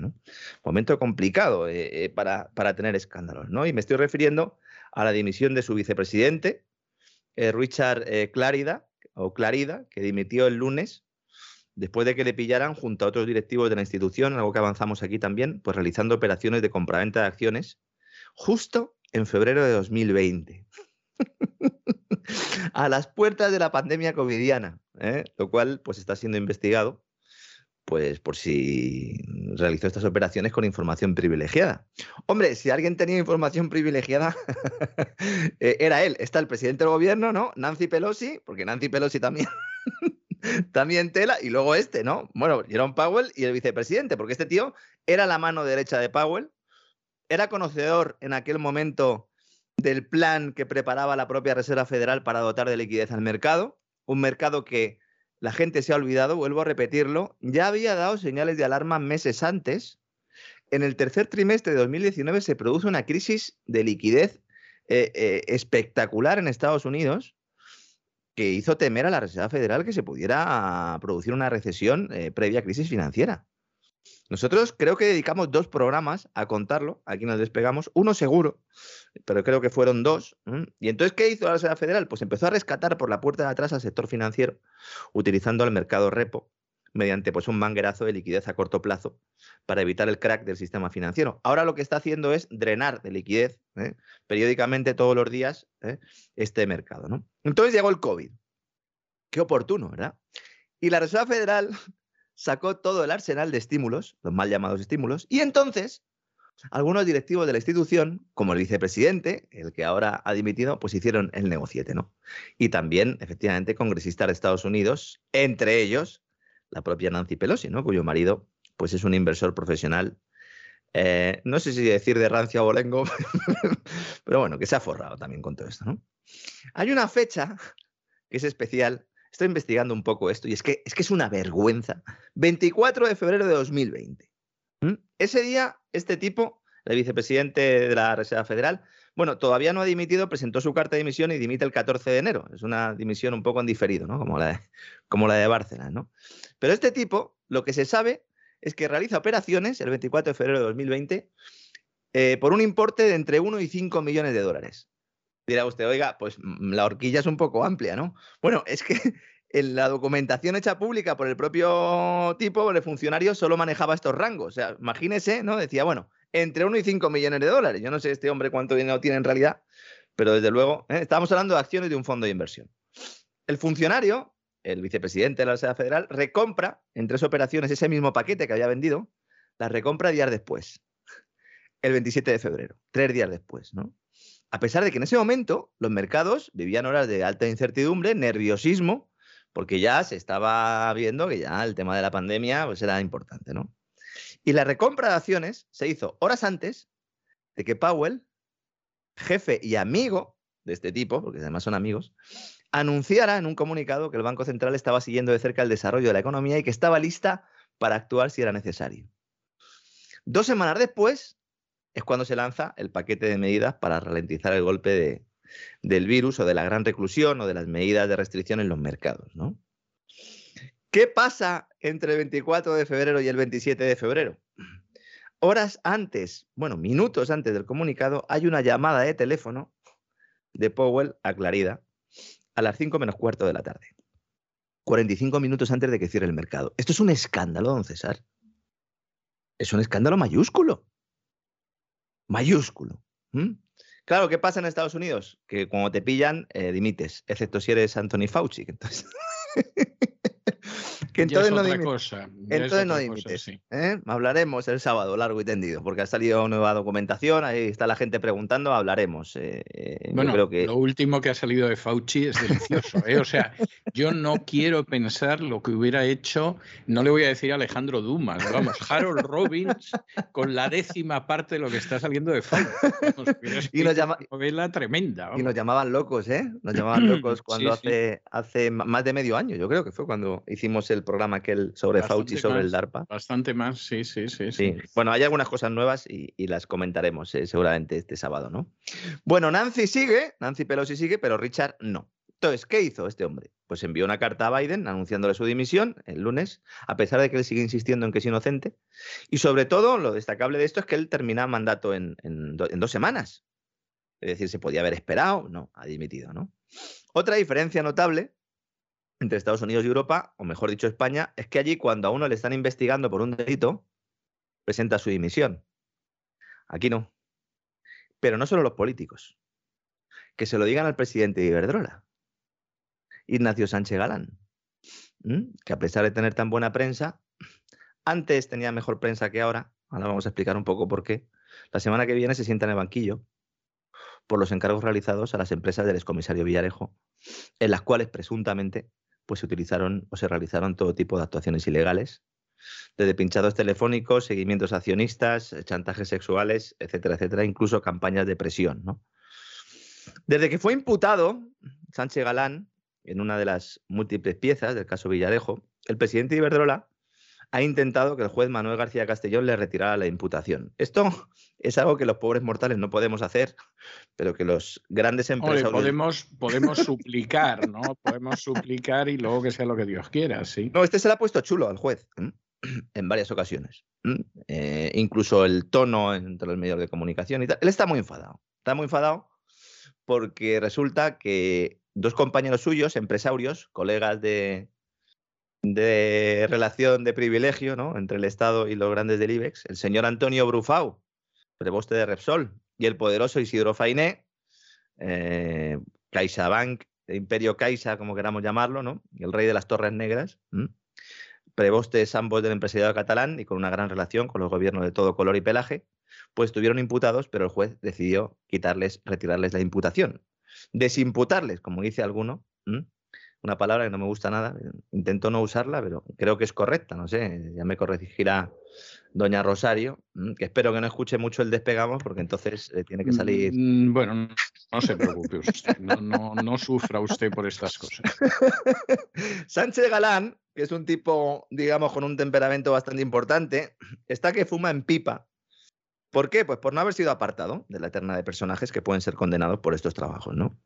Unos trabajos que múltiples empresas del IBEX encargaron a este tipo, Villarejo, del cual le hemos hablado en varios programas también, algunos monográficos, y que no solo era un excomisario, yo sigo insistiendo, trabajaba en las cloacas del Estado realizando trabajos para la policía paralela que maneja el Ministerio del Interior y además no pierde ocasión de recordarlo, todo hay que decirlo, ¿eh? O sea, no se oculta ni dice, pues alguna vez nos encontramos. No, no, no, no, no, no, es que de verdad que no pierde ocasión de recordarlo a diario. Este es otro personaje que, vamos, lo engancha Pío Baroja y las memorias de un hombre de acción, vamos, las supera, pero más que sobradamente. Sí, Manuel, Manuel Bravo, el periodista Manuel Bravo, escribió un libro con, con el que fue director de Método 3, ¿eh? que también estuvo implicado en algunas historias ahí importantes en la época de Fernández Díaz, ¿no? Como ministro de Interior. Oh, qué eh, personaje, Que acabó en la cárcel también. Sí, han escrito un libro sobre Villarejo que, bueno, no está mal. A ver, eh, Manu también es, es amigo mío y tal. Pero este tipo de personajes yo creo que hay que sacarles más jugo. Lo que pasa es que, claro, yo entiendo que la gente quiere dormir por las noches y no que le peguen un tiro, ¿no? Cuando se va de su casa a trabajar o al supermercado y entonces... pues que entiendo... atropelle una moto, cualquiera de estas cosas que, que, son muy desagradables, sí, sí, sí. No, y Fernández Díaz es un personaje muy siniestro. Creo que sigue escribiendo en La Razón a diario. No, no sé si escribe o a diario. escribe, pero, pero vamos, sigue escribiendo y además cobrando, ¿no? Lo cual es la razón. Eh, no crea usted que no es un mérito y sé yo de lo que hablo. Es un mérito doble, ¿no? No solo escribir, sino encima que te paguen, ¿no? Pues salía una buena, la verdad, eh, después de que Villarejo dejara ayer caer en sede judicial que el CNI, que los servicios de inteligencia españoles, el Centro Nacional de Inteligencia, pues tuvo algo que ver en los atentados de agosto de 2017 que durante cuatro días sembraron el terror en Cataluña, ¿no? A ver, eh, me ha preguntado mucha gente y ya que estamos hablando de Villarejo, pues voy a dar mi opinión, ¿no? Vamos a ver. Es verdad que Villarejo está en una pelea a muerte contra el CNI. Eso es evidente. Aquí lo hemos explicado, ¿no? Y contra su exdirector, especialmente, Félix San Roldán, ¿no? Pero eso no quiere decir que lo que dice, en este caso, además, no tenga avisos de realidad. Porque como en anteriores atentados cometidos en España, algunos de los participantes, mm, algunos de los participantes, en este caso además el ideólogo principal, tenía relación con las cloacas del Estado. De hecho, la relación del CNI con el imán de Ripoll, que es el, cerebro de aquellos atentados, no se quiso investigar. La Audiencia Nacional, bueno, una, una de las víctimas, no sé si fue una de las víctimas uno de los familiares de las víctimas, que me perdone la familia eh, si me estoy equivocando, pero lo que pidió a la Audiencia Nacional fue que investigaran precisamente la relación del imán de Ripoll con los servicios de inteligencia españoles. Y por eso se puso sobre la mesa este factor, porque evidentemente la Fiscalía no quería sacar este tema, eh, pues ni de broma. ¿no? Y la Audiencia Nacional determinó en 2019 que no era necesario investigar esta relación. ¿Mm? ¿Cómo que no es necesario investigar esta relación? es, es, es una de esas cosas inquietantes, sí. Es que diciendo eso, ya no hace falta investigar nada. Ya sabemos que la relación existe. Porque si no, la querrían investigar. Porque, y no la investigan, ¿por qué? Pues por razones de Estado. Es que hasta el diario El País apuntó esa dirección y llegó a publicar que el CNI confirmaba su relación con el tipo este, Abdelbaki Es Sati, se llamaba, cuando este estaba en prisión en Castellón en 2014. Según difundió el, diario de Prisa, ¿eh? este hombre fue confidente de los servicios secretos, al menos mientras estuvo en la cárcel. Sí. Horas más tarde, el país eliminó la noticia de la página web eh, sin dar explicación alguna. Yo estas cosas de verdad que no las hagan, porque es que canta más. Sí, sí, yo creo que efectivamente si no, si no lo tocas, perdón, si no lo tocas, es posible que la gente no se dé cuenta, porque a fin de cuentas tampoco se lee exhaustivamente los periódicos, no se enteren y no pasa nada, pero lo quitas y es peor. Sí, sobre todo porque si lo dejas, pues eh, alguno puede decir, ah, es desinformación de los servicios de inteligencia. Y puede serlo. Hay muchas, hay muchas noticias de este tipo, pues, yo diría que el 90% que son desinformación. Y de bueno, de acuerdo, pero si la quitas, entonces le está dando una, credibilidad, ¿no? Se, ha montado una enorme, evidentemente, con todo esto, sobre todo en el mundo eh, eh, independentista catalán. Y hoy Villarejo volvía a comparecer, porque claro, está el juicio. Ya no es que esté compareciendo en el Congreso, está compareciendo. De, todas formas, eh, discúlpeme que le interrumpa, pero están pasando unas cosas en los últimos días en relación con las cloacas del poder tremendas. Por ejemplo, he visto un Twitter de un sujeto que por lo visto me bloqueó hace tiempo, todavía no sé por qué, porque yo nunca he hecho comentarios en, su Twitter, en el que dice que cuando él dijo que los servicios de inteligencia eran los que habían, eh, que, que, los atentados del 11M se debían a servicios de inteligencia, que los tontos lo negaron. Entonces se estaba echando el folio de cómo lo había hecho, ¿no? Y yo nada más ver el Twitter he dicho, bueno, ahora solo falta que nos digas por qué desactivaste los peones negros y para qué servicio de inteligencia trabajas tú y ya has hecho el trabajo completo. ¿eh? O sea, tú nos dices por qué desactivaste los peones negros mm. y además para qué servicio de inteligencia trabajas tú y te lo vamos a agradecer mucho. O sea, te lo vamos a agradecer muchísimo. A lo mejor así entendemos determinadas cosas si es que no las habíamos entendido. Efectivamente, efectivamente es así, ¿no? Te iba a preguntar quién es, pero vamos, el que no se haya dado cuenta. Eh, el que, no se haya dado cuenta. vamos, que, lo, que vaya al médico o algo. Médico de cabecera, no. Nos, puede, nos, puede, nos, puede, estar escuchando alguien, por ejemplo, que viva en eh, República Dominicana, donde, por cierto, ha ido hace unos días Montoro a ver si consigue hacer ¿Ah, negocios. Sí, de estos negocios que hace Montoro en Hispanoamérica, que luego sospecha que hay un periodista que sabe de ellos y le mandaba la inspección para que crujieran totalmente al periodista, porque había coincidido con él en alguno de estos países y entonces Montoro dijo que me han pescado con el carrito del helado, con la heladera y con la fábrica de cucuruchos, ¿no? Y entonces tenemos que hundir al periodista porque como este empieza a, a comprar negocios... Bueno, él ha ido a ver si saca dinero a los dominicanos para que inviertan en España, que vamos, si le saca algo a los dominicanos es porque los ha pillado borrachos, porque hay que estar loco para invertir un céntimo en España. Pero Montoro se dedica a estas cosas. Montoro siempre ha tenido un historial no me atrevo a decir que poco claro, porque en realidad está clarísimo el historial que siempre ha tenido Montoro, ¿no? Pero han dado por aquí cerca, por la República Dominicana, contando que la situación en España va de maravilla, que hay que invertir, o sea, mintiendo como un bellaco. Esa es la, la realidad. Y claro, Montoro no sabe lo que dice, porque en estos países de Hispanoamérica, como les hagas perder dinero, claro. te colocan un contrato. Con lo cual, lo que la justicia española no ha hecho con Montoro, pues no sabemos si un día de estos, pues peruanos, caribeños, eh, surfloridianos, pues eh, le van a caer a Montoro, ¿no? Sí, sí, la verdad es que estamos eh, viviendo unos tiempos espectaculares, ¿no? Y entonces se monta todo el lío, como estaba contando, con lo de Villarejo, y entonces hoy comparece en sede judicial y el hombre, como, como, vamos a ver, otra cosa no, pero lo he explicado muchas veces cuando hablo de Villarejo. A ver, yo al- todo el tema del caso Villarejo me lo sé bien porque está en primera línea, ¿vale? Vamos a dejarlo ahí. El que todavía no lo sepa, pues se lo puede imaginar, ¿vale? Entonces, este hombre cuando habla, sabe dónde está tirando. Y sabe a Totalmente. quién le, y sabe a quién le está Totalmente. hablando. Entonces nosotros recibimos un mensaje, o, el pueblo, la sociedad, la opinión pública recibe un mensaje, los que estamos un poco iniciados en esto, vemos un poco por dónde va el mensaje y el afectado es el que recibe el mensaje directamente. ¿no? Entonces cuando le vuelven a preguntar, él dice, lo que he dicho en relación, porque él lo que planteaba es que el CNI quería darle un susto a Cataluña y que se le fue de las manos. ¿no? Y entonces él dice, para aclararlo, dicen, yo no estoy diciendo que el CNI haya cometido el atentado, lo que digo es que muchas veces se han provocado comandos ficticios para tranquilizar y tal. Pues, Y que- en fin, ¿eh? para comandos tranquilizar, ficticios. muy bien. Sí.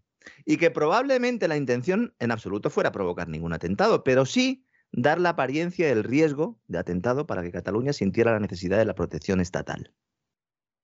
Luego dice que todo esto se le va de las manos cuando el imán muere, porque el famoso confidente muere, que esto es algo que suele ocurrir también mucho, cuando hay confidentes, en un atentado mueren. ¿Mm? Yo, que cada uno saque sus propias consecu- eh, conclusiones, pero es que yo creo que, es que esto no es que huela mal, es que esto es una pocilga absoluta. ¿eh?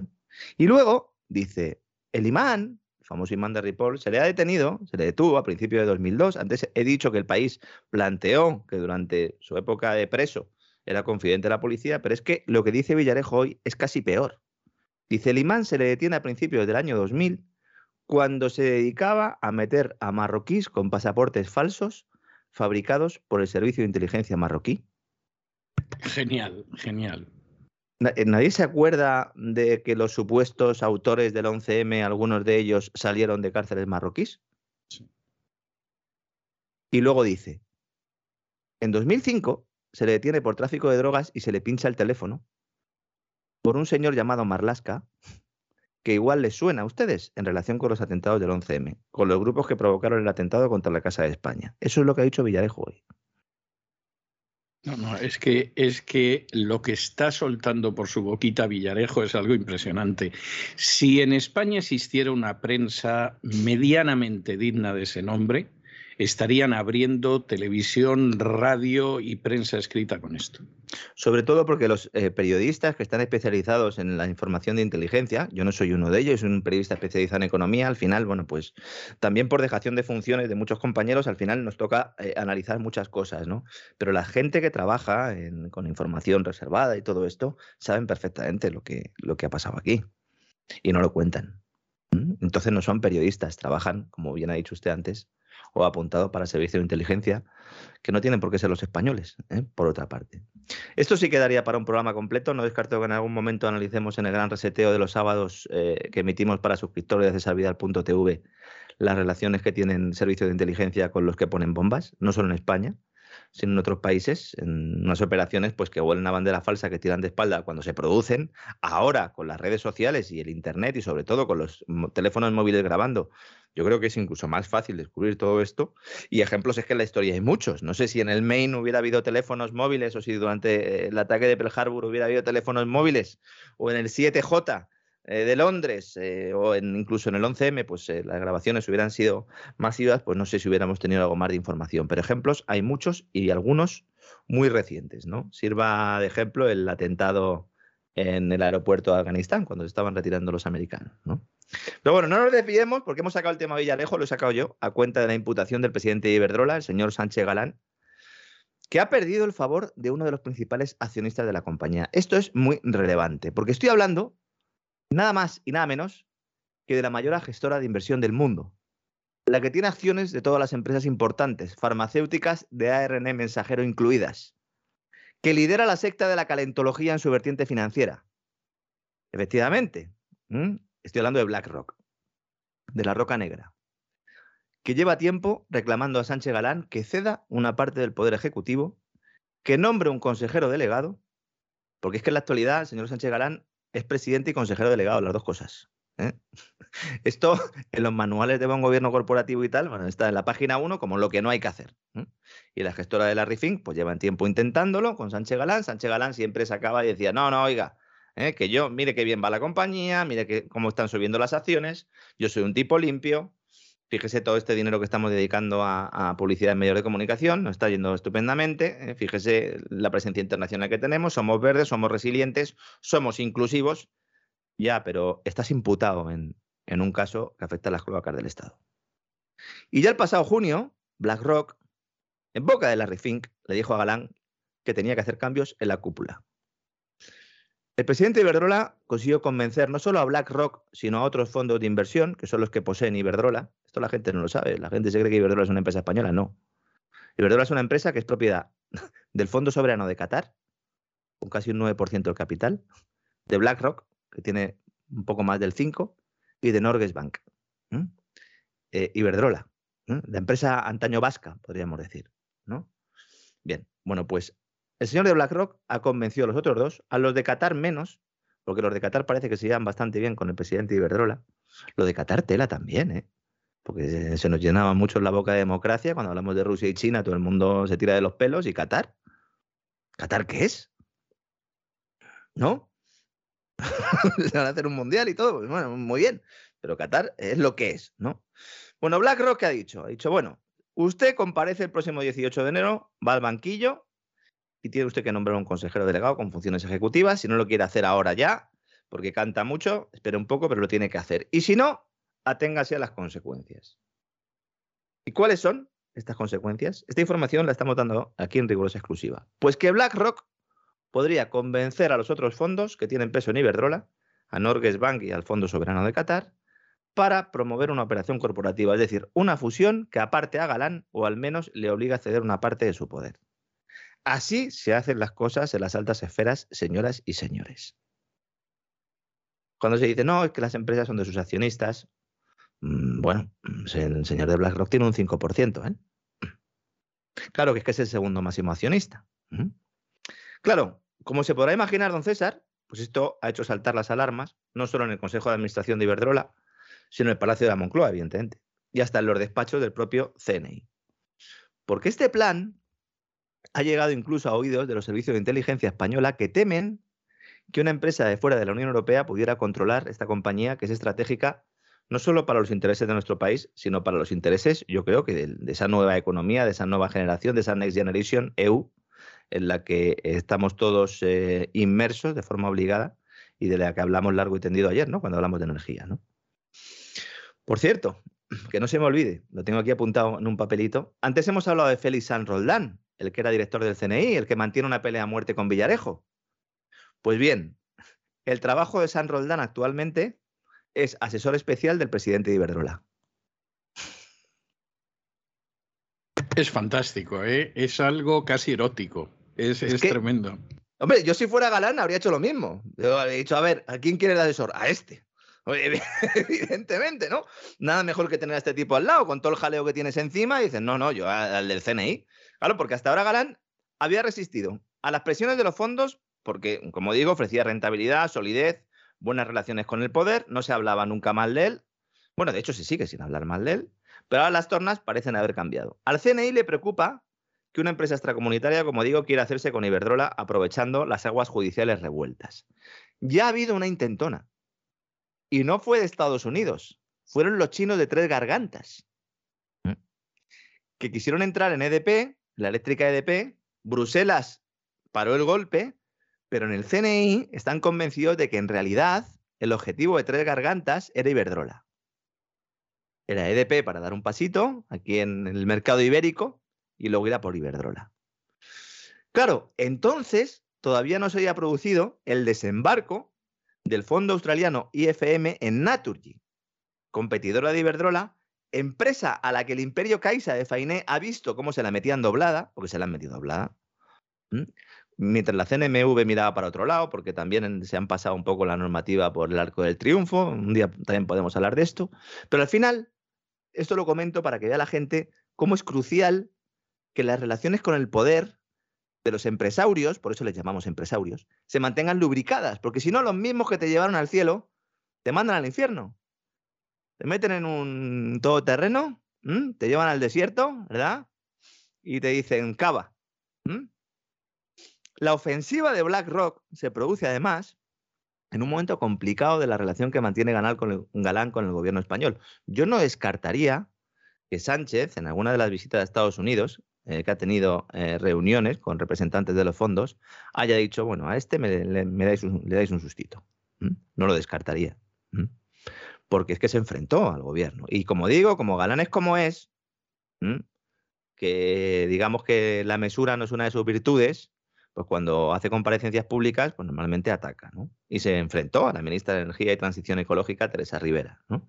Después de que ésta, pues impulsara varias modificaciones normativas para luchar contra el incremento del precio de la electricidad. Claro, la actuación del gobierno se ha basado en castigar a las empresas para eludir la responsabilidad de las políticas de lucha contra el cambio climático en la crisis energética actual, ¿no? Claro, yo no digo que las eléctricas eh, sean unas hermanitas de la caridad, pero evidentemente son parte del Estado. Es que esto es lo que la gente no entiende. En un sector tan regulado. es, que, es que la gente lo desconoce. Para ser, para ser exactos, no es que no lo entienda, es que no tiene ni pajolera idea de que es así. El sector energético está tan regulado, me atrevería a decir, como el financiero. Alguno dirá, ¿cómo que el financiero está regulado? Hombre, pues más, regulado, más regulado que te tengan que dar una licencia para poder abrir un banco. Uno no puede decir, venga, voy a abrir un banco. No, señor. Son eh, parte del Estado parte intrínseca, parte necesaria, parte fundamental. Luego le llaman empresas estratégicas y como queramos decir, pero al final es parte del Estado, ¿no? Es verdad que en los últimos tiempos se han calmado un poco las aguas en la tormentosa relación entre la eléctrica, entre Iberdrola y el Palacio de la Moncloa. Sobre todo después de que Galán pusiera el pasado octubre pues, al político socialista Antonio Miguel Carmona en la vicepresidencia de Iberdrola España. Movimiento, ¿no? Que le ha funcionado. Entonces, la relación con el gobierno es clave no solo por el hecho de que el sector eléctrico sea uno de los más regulados, como digo, sino porque la compañía podría necesitar una norma que ha aprobado el gobierno, que ha pasado también un poco desapercibida, de la que no se suele hablar, por lo menos en los bares no se habla de esto, que es el escudo antiopas, creado por el gobierno para evitar operaciones corporativas no deseadas, es decir, compras de empresas españolas impulsadas precisamente por fondos de inversión. Este escudo no se va a poder mantener siempre. Entonces, los movimientos se están produciendo ya. Cuando se retire este escudo antiopas y veamos compras, vamos a ver compras, incluso compras muy extrañas. Y, vamos a ver incluso compras que desde el punto de vista financiero no van a tener mucho sentido. Pero nuestros oyentes ya sabrán que no hace falta que tenga sentido financiero eh, o estrictamente sentido financiero, porque también tienen un sentido político que va más allá de los propios presidentes de, gobierno. ¿no? Otra derivada importante, y esto es muy relevante sobre todo para nuestros eh, oyentes en Estados Unidos, es que Iberdrola, a través de, de su filial Avangrid, está decidida a ser uno de los actores de referencia del mercado energético de Estados Unidos. Lo cual, claro, introduce un elemento más a este culebrón. Y claro, en medio de este culebrón, los señores de BlackRock pues, han visto cómo el regulador de Nuevo México ha tumbado la toma de control de la empresa PMN por parte del grupo español. Y sobre todo, lo que no ha gustado aquí es que este organismo regulador pues, puso encima de la mesa, entre otros elementos, además de la elevada deuda de la empresa española, de la que se habla en México, pero no se habla aquí en España. Es muy curioso. Es muy curioso, ¿verdad? Allí les preocupa la deuda de Iberdrola. Aquí no, aquí parece que. No, no, aquí no, no, no. No, pero claro, en España también Iberdrola mete publicidad. A lo mejor en México no tanta, ¿no? Y en México creo yo que no tanta. Le pasa como a Florentino Pérez, ¿no? En ACS, ¿no? Que la revista El Proceso hizo un reportaje que, vamos, si lo hubiéramos publicado cualquiera aquí en España, hubiéramos acabado en el banquillo, ¿no? Entonces, ¿qué puso el regulador sobre la mesa entre los riesgos de la operación? Pues precisamente la imputación del presidente y consejero delegado Sánchez Galán, que por cierto, Iberdrola mandó un comunicado diciendo que ningún ejecutivo eh, eh, importante de la empresa estaba implicado. Hombre, está imputado el presidente y consejero delegado, pues ya me dirá usted. No obstante, esta operación puede salir adelante porque las empresas implicadas han presentado un recurso ante los tribunales. Veremos qué pasa, pero en todo caso será importante para Iberdrola, que es una de las empresas que aspira a recibir una parte de la lluvia de millones del plan Biden de gasto público. Usando para ello el qué? Pues su etiqueta verde, renovable, inclusiva. Yo no sé si con perspectiva de género, porque ahí todos son hombres, pero bueno, algo se inventará, ¿no? Aunque poca gente lo sepa, Sánchez Galán además, es uno de los habituales del Foro Económico Mundial. Mira, mira tú qué casualidad. Lo que es la vida, ¿eh? Yo creo que por este eso estamos mundo es un pañuelo. Por eso está. Sí. Sí, yo, yo creo que es lo que pasa con esta gente. O sea, piensan que han entrado en el Olimpo de los dioses. No, no se han preguntado si han entrado como dioses o como simples mortales a los que van a despeñar desde el Olimpo, porque eso no se lo preguntan. Y de pronto les sucede una desgracia de estas y dicen, pero si yo estoy en el Olimpo de los dioses, ¿no? Sí, pero tú no venías de Dios, desgraciado. Entonces, este, este es el problema. Claro, le dicen, tú no, tú a comer con los niños, ¿eh? a la mesa de los niños. ¿Cómo? Pero si yo soy mayor. No, no, tú tienes que volver a la mesa de los niños y esto sienta mal, ¿no? Habituales del Foro Económico Mundial, que de hecho he estado revisando alguna documentación, nota de prensa de la propia Iberdrola, que cuando eh, ha participado Sánchez Galán en, en- las reuniones de este foro, las últimas telemáticas se jactaban de que era el único español en materia de energía allí, como diciendo, bueno, este es el hombre elegido, ¿no? El foro de Davos, que para que todavía no lo sepa, mm, pues promueve la agenda globalista bajo múltiples marcas y denominaciones, pues Agenda 2030, Gran Reinicio, etcétera, etcétera, ¿no? Y por eso pues está tan enfadado de no poder conseguir que le retiren la imputación. Y eso, que ha sido un alumno aplicado. Es que si uno entra en la misma sala de prensa, la sala de comunicación de la web de Iberdrola, está al acceso de todos, junto con las notas de prensa de la compañía habituales, en la parte de abajo hay anclado un texto titulado European Green Deal. Y dice, mucho más que una estrategia para frenar el cambio climático, en el cual se hace referencia a Naciones Unidas al concepto de crecimiento sostenible que desde los años 70 pues, lleva utilizándose para planificar las sociedades usando el medio ambiente como excusa, Club de Roma, etcétera, etcétera. Iberdrola fue una de las primeras, don César, si no la primera, en España, desde luego, con diferencia. Se pusieron el loguito verde, ¿verdad? Y eso que Iberdrola ha generado energía, ahora no, porque tiene una alta capacidad de, de proyectos renovables y tal, pero Iberdrola se ha caracterizado siempre por quemar gas, las famosas centrales de ciclo combinado, ¿no? A pesar de lo cual todo era muy verde, ¿no? Y hablando de agenda globalista y del Foro Económico Mundial, autor del famoso lema No tendrás nada y serás feliz, que promueve además la eliminación de la carne de la dieta de los humanos, eso sí, de los que no seamos filántropos, empresarios, dirigentes sindicales o políticos, porque esos en principio sí van a poder seguir comiendo carne. Faltaría más. ¿no? Que nuestros queridos líderes se alimenten bien. Que no me entere yo que ninguno pasa hambre. ¿Eh, don César? Aunque pocos. Exactamente, exactamente. Nos hemos dado- acordado los, los dos de cómo era la frase exactamente y nos hemos callado. Dejémoslo ahí, dejémoslo ahí. Pocos han dado con la clave y no quiero terminar hoy sin comentar por la relación que tiene esto que acabo de decir con la polémica que se ha montado en España a raíz de la entrevista famosa del ministro de Consumo, el ministro comunista Javier Alberto Garzón, en la que atacaba a las macrogranjas, eh, a la ganadería intensiva y que están dando lugar a que haya actuaciones estelares en el circo político español. ¿no? Hay payasos, equilibristas, malabares y el que está en la puerta, ¿verdad? Eh, cortando las entradas. Y uno, más de uno también está vendiendo palomitas, ¿no? Pijus Magnificus se llamaba Alberto Garzón. No sé si recuerda usted, don César, en su época de bloguero. Me acuerdo, me acuerdo, sí. sí. Pijus Economicus, perdón. Sí, sí, sí, sí, como, como en, la vi- presentar- en la vida de Brian. Sí. Eso es. Yo creo que iba por ahí, Pijus Economicus. Él siempre se ha considerado un pijo, eh, un comunista pijo. Además es que mm, yo creo que se ha jactado siempre, bueno, de hecho, el bodorrio que se pegó, el, el viaje de novios también que hizo también a Nueva, Nueva Zelanda, creo que se, que se marchó y tal. Y bueno, pues él siempre ha sido un tipo que, que es donde van todas las parejas de Claro. españolas, como todo el mundo sabe, a Nueva Zelanda. de hecho, Por irse cuando, lo más lejos posible, claro. cuando sale por ahí a cenar, hace fotos y dice, los comunistas también sabemos comer y tal, y estas cosas, ¿no?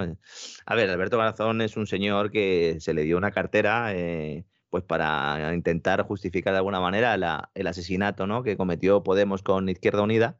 Eh, y se le dio algo que era propio, que tenía un rango de Secretaría de Estado, se le hizo ministro y ahora pues saca un poco la patita, porque como hay pelea y está Yolanda Díaz muy crecida, pues él piensa, en su foro interno seguramente solo, que tiene alguna posibilidad ¿no? de, de luchar por ese liderazgo de la izquierda. Ya digo que este señor es bastante limitado. ¿no? Bueno, ¿qué pasa aquí? ¿Qué sucedió? ¿no? Este señor en The Guardian vino a decir de alguna manera pues, que la ganadería eh, eh, intensiva en, España, esas macrogranjas, eh, pues eh, lo que hacen primero es maltratar a los animales, en segundo lugar contaminar y fundamentalmente dan lugar o generan un producto que es eh, un producto malo y que es una carne mala que exportamos eh, fuera de España. ¿no? Yo no sé si se puede, eh, pues si puede pensar o si se puede imaginar alguno de nuestros oyentes fuera de España, un político suyo de su país que diga que su producto pues, es una bazofia. Pues aquí en España sucede. ¿no? Pero en medio de este circo nos está poniendo el foco en una cuestión que yo considero que es clave. Nadie se ha preguntado qué pasaría si no existieran este tipo de explotaciones industriales en España. Imaginemos, imaginemos que, se cerraran. Imaginemos que se cerraran, que todos nos pusiéramos de acuerdo y se cerraran. Pues la carne producida en estas macrogranjas las importaríamos de otros países, ¿no? Y entonces, esto, ¿y ¿qué pasaría? Pues que esto perjudicaría a ese sector primario que dicen los políticos querer proteger, castigando además precisamente a comunidades autónomas y regiones con poca capacidad de crecimiento económico. Bueno, esto más o menos puede ser evidente. Vamos a ir un poco más allá.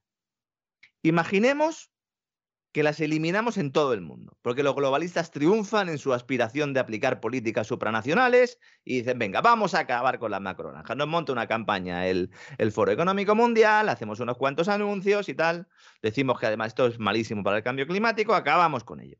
¿Y entonces qué pasaría?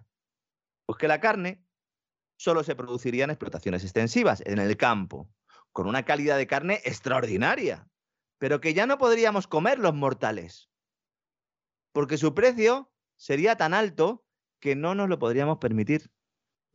Que, que a muchos les gustaría. O sea, comerse su filetón, su chuletón de Ávila, mientras ves cómo los desgraciados se comen una hamburguesa de, gusanos. Yo estoy convencido de que eso hay gente que le, le, tiene que encantar, lo tiene hasta que haber pensado.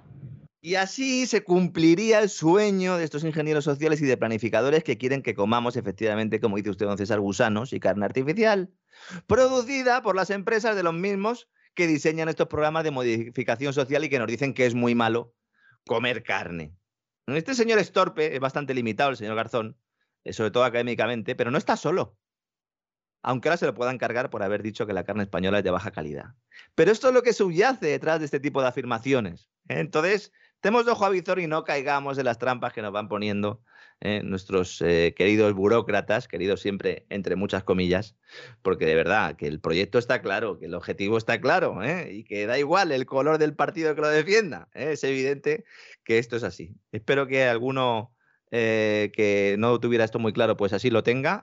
un abrazo a todos los, los que eh, se ganan la vida eh, con la actividad ganadera en España, tanto los que eh, se dedican a actividades extensivas, que evidentemente la calidad es extraordinaria, como a los, de los, como a los que trabajan en macrogranjas.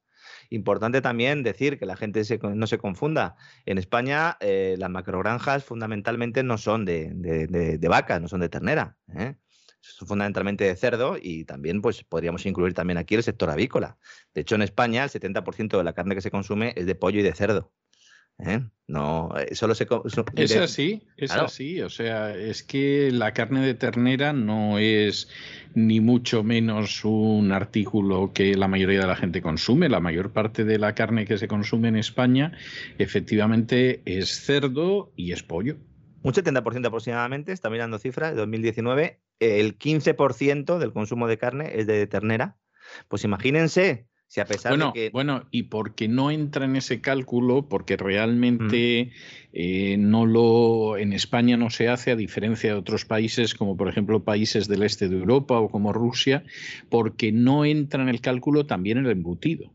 No, es decir, si en el cálculo del consumo, además del pollo, del cerdo y de la ternera, entrara el embutido, seguramente nos encontraríamos con que el consumo de gente, o sea, la gente que consume ternera es todavía mucho menos. ¿eh? Lo que pasa es que nosotros habitualmente el embutido no lo incluimos ahí, mientras que polacos, rusos, etcétera, vaya si lo incluyen. Sí, entonces, claro, imagínense si ya solo podemos acceder a un 15%, eh, o sea, de toda la demanda de carne, solo un 15% es de ternera, eh, pues eh, imagínense si acabamos con estas macrogranjas y la acabamos en todo el mundo y al final pues se convierte en un artículo de lujo que es lo que parecen eh, estar persiguiendo muchos, ¿no? Luego, claro, estos señores van a grandes restaurantes, de hecho en la propia boda del señor Garzón pusieron solomillos, supongo que no sería de macrogranjas, no sé si habría que preguntarle si esto fue así o no, del mismo modo que el señor Larry Fink de BlackRock, que como digo es el gran profeta de la secta de la calentología seguramente financiera va en avión tampoco fueron solomillos de cerdo. ¿eh? No, no, si es que al final esta gente, bueno, pues, eh, pues mm, tienen su avión privado, funcionan estupendamente y a todos los demás pues nos quieren bajo la bota, ¿no? Lo que quieren, y, por lo que yo aquí intento denunciar y ya con esto termino, lo que quieren es que nosotros nos pongamos bajo la bota voluntariamente y que encima digamos qué buenos son, qué buenos son los hermanos salesianos que nos llevan de excursión. Y por lo menos aquí eso no va a pasar, porque el derecho al pataleo, don César, sí que no nos lo va a quitar nadie. No, no, de eso a mí no me cabe la menor duda. Bueno, yo creo que a muchísimo más que, al pataleo, vamos. O sea, lo que hacemos a diario va muchísimo más allá de eso. Pero en fin, bueno, en cualquiera de los casos yo creo que el viaje de hoy, el vuelo de hoy ha sido cumplido. Hemos hablado de multitud de cosas, hasta de películas de espías y de atentados de falsa bandera. Vamos, yo es que al despegamos me pasa como con el gran reseteo, que es que le, sacamos un... Bueno, le saca usted un partido a, las situaciones que verdaderamente es espectacular. O sea, es de eso que te da muchísimo más de lo que has comprado. has comprado un paquete en el supermercado y resulta que dentro del paquete hay media docena de paquetes más. En fin, recupere usted fuerzas para el vuelo de mañana y mañana nos encontramos. Don Lorenzo, un abrazo muy fuerte. Un fuerte abrazo, don César.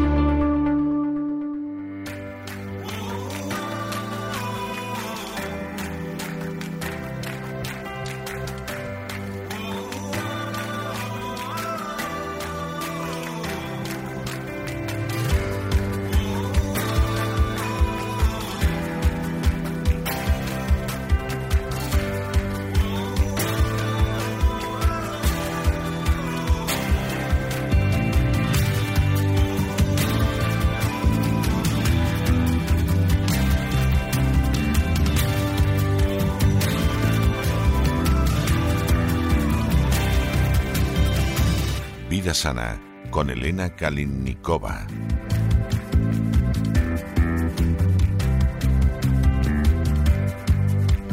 Estamos de regreso y estamos de regreso para iniciar la primera parte de ese programa doble y sesión continua que tenemos todos los miércoles dedicados al bienestar. Ustedes ya saben que empezamos hablando del bienestar físico, de la vida sana, del naturismo y luego nos adentramos en la psique con doña Pilar Muñoz para entrar en el bienestar psicológico. Bueno, pues vamos a empezar con el bienestar físico, que no está reñido, todo lo contrario, es armónico con el psicológico y como siempre, para ocuparse de ello, tenemos con nosotros a Elena Kalinikova. Elena, muy buenas noches. ¿De qué nos vas a hablar hoy? Buenas noches, César. Pues hoy vamos a hablar de Sesandra, como se había prometido, que tiene este nombre tan mágico, es como si fuera una joya escondida. Pero antes me gustaría compartir con vosotros mi experiencia con Artemisa vulgaris que estuve tomando durante dos semanas de vacaciones de Navidad. ¿Te parece bien que lo cuentes, César? Estoy encantado de que lo cuentes, estoy encantado de que lo cuentes, Elena, o sea que vamos a ello. Fantástico. Pues no pude conseguir Artemisoana para infusiones, la encargué, pero con todos los días festivos aún la estoy esperando. Así que decidí aprovechar la oportunidad para probar a ver qué tal funciona la Artemisa vulgaris. Y como soy una pecadora y sabía que iba a salir mucho con mis amigos, impregnarme de la magia navideña y también tenía previsto hacer un viaje a Madrid para dejar a mi peque con mi madre, mi objetivo principal era subir las defensas de mi organismo. Así que probé la Artemisa vulgaris. Y ya que es una planta indicada para prevenir los resfriados, gripes y aliviar los síntomas de bronquitis y también ayuda a nuestras defensas, pues la probé. Y efectivamente he podido evitar los resfriados que fácilmente podrían surgir a causa de cambio de temperatura entre los espacios interiores y exteriores, sobre todo teniendo en cuenta los ligeros vestidos de fiesta que me gusta llevar y los bailes también. Y por lo tanto voy a enumerar algunas cualidades de la Artemisia vulgaris para que la conozcáis un poquito mejor. Y como ya sabéis del programa que habíamos dedicado a la Artemisa annua, gracias a mi muy querida amiga Jimena, de aquí te mando un saludo que es, eh, tiene una mente inquieta, curiosa y es una fiel seguidora de César y también de nuestro programa.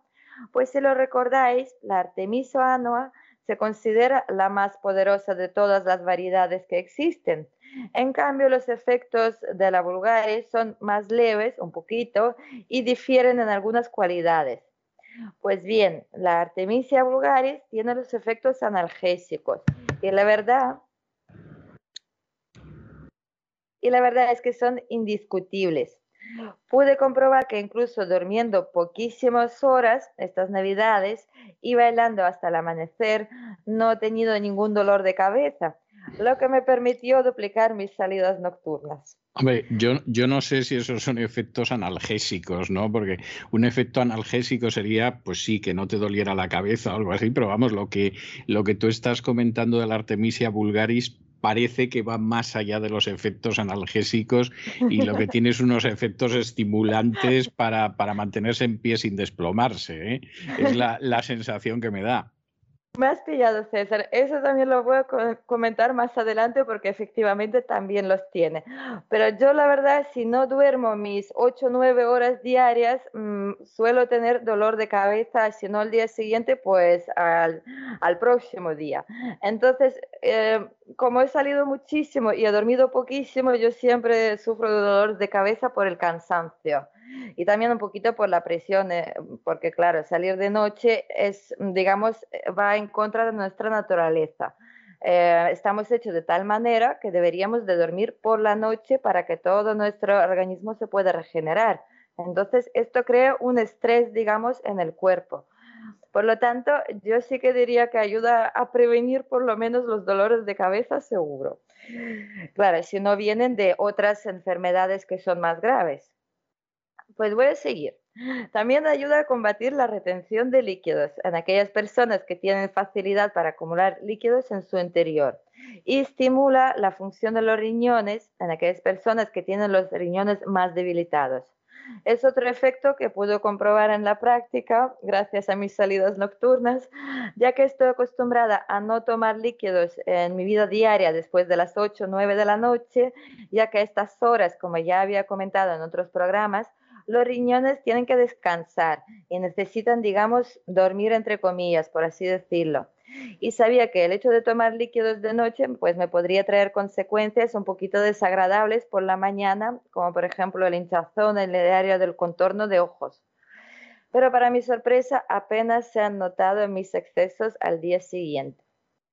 De hecho, una amiga que se prestó para, también para el experimento que hice, me informó de que Artemisia vulgaris la ayudó a sentirse mejor y no tener una resaca después de la fiesta. No sé, yo no bebo, por lo tanto no puedo opinar, pero ella dice que sí que ayuda, digamos, a recuperarse mejor.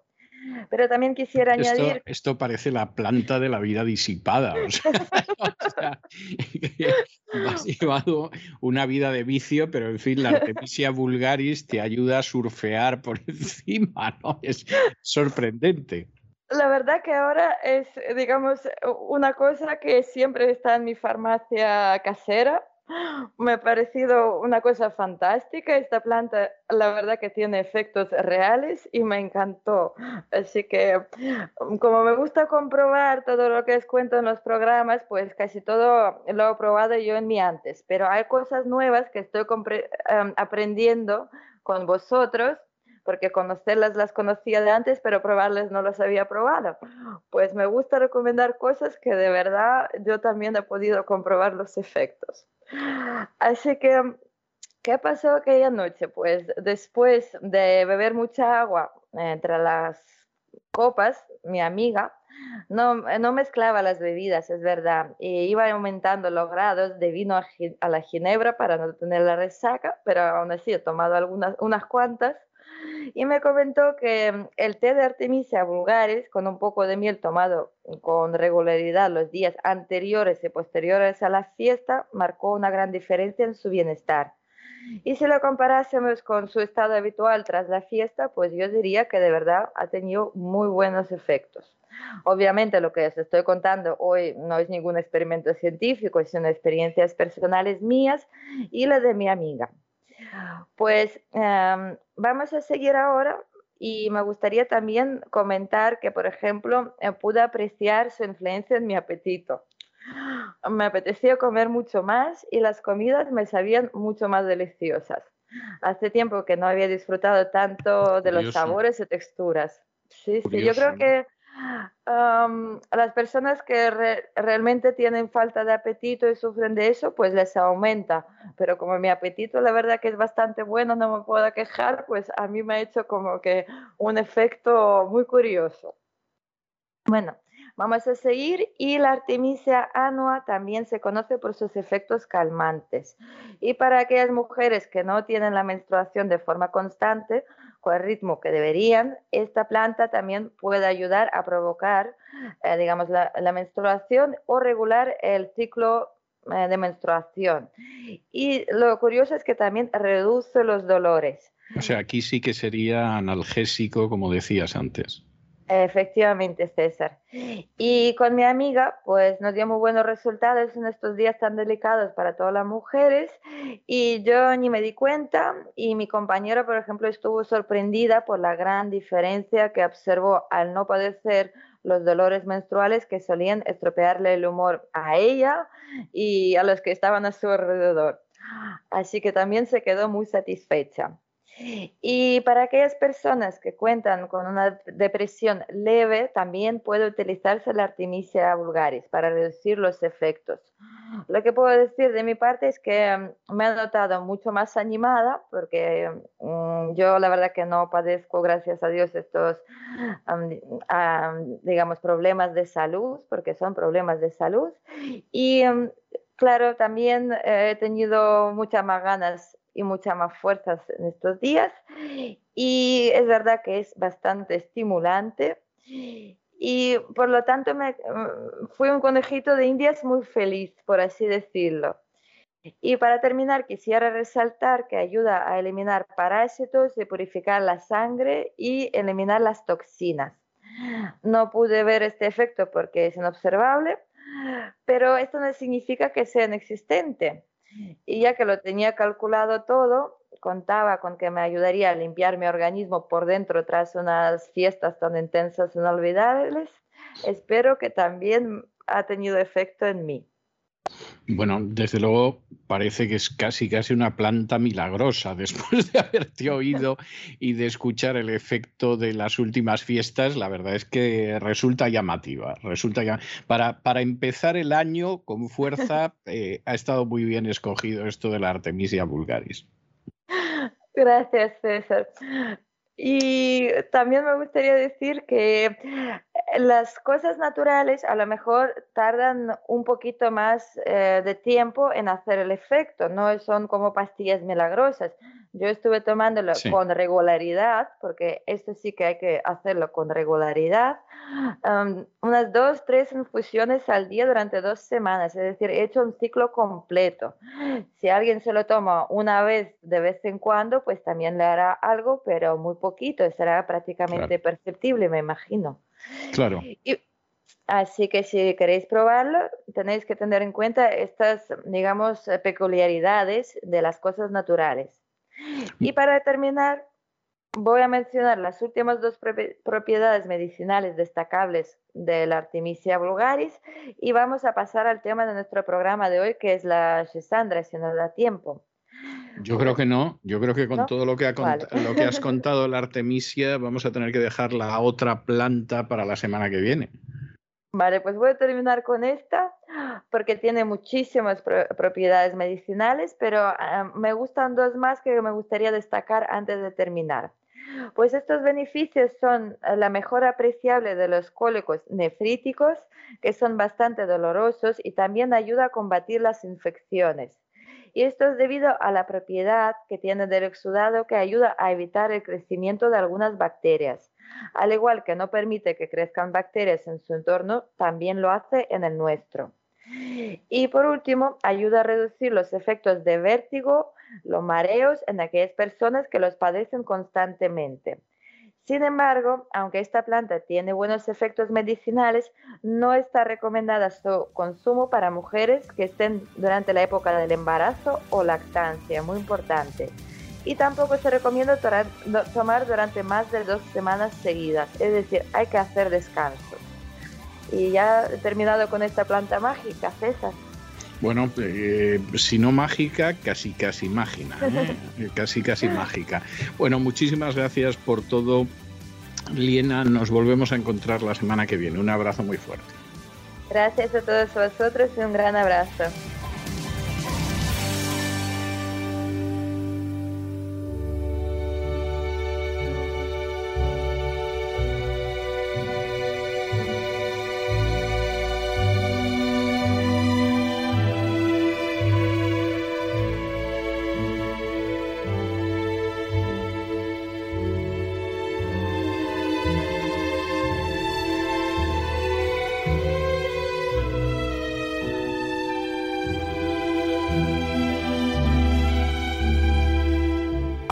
Adentrándonos en la psique con Pilar Muñoz.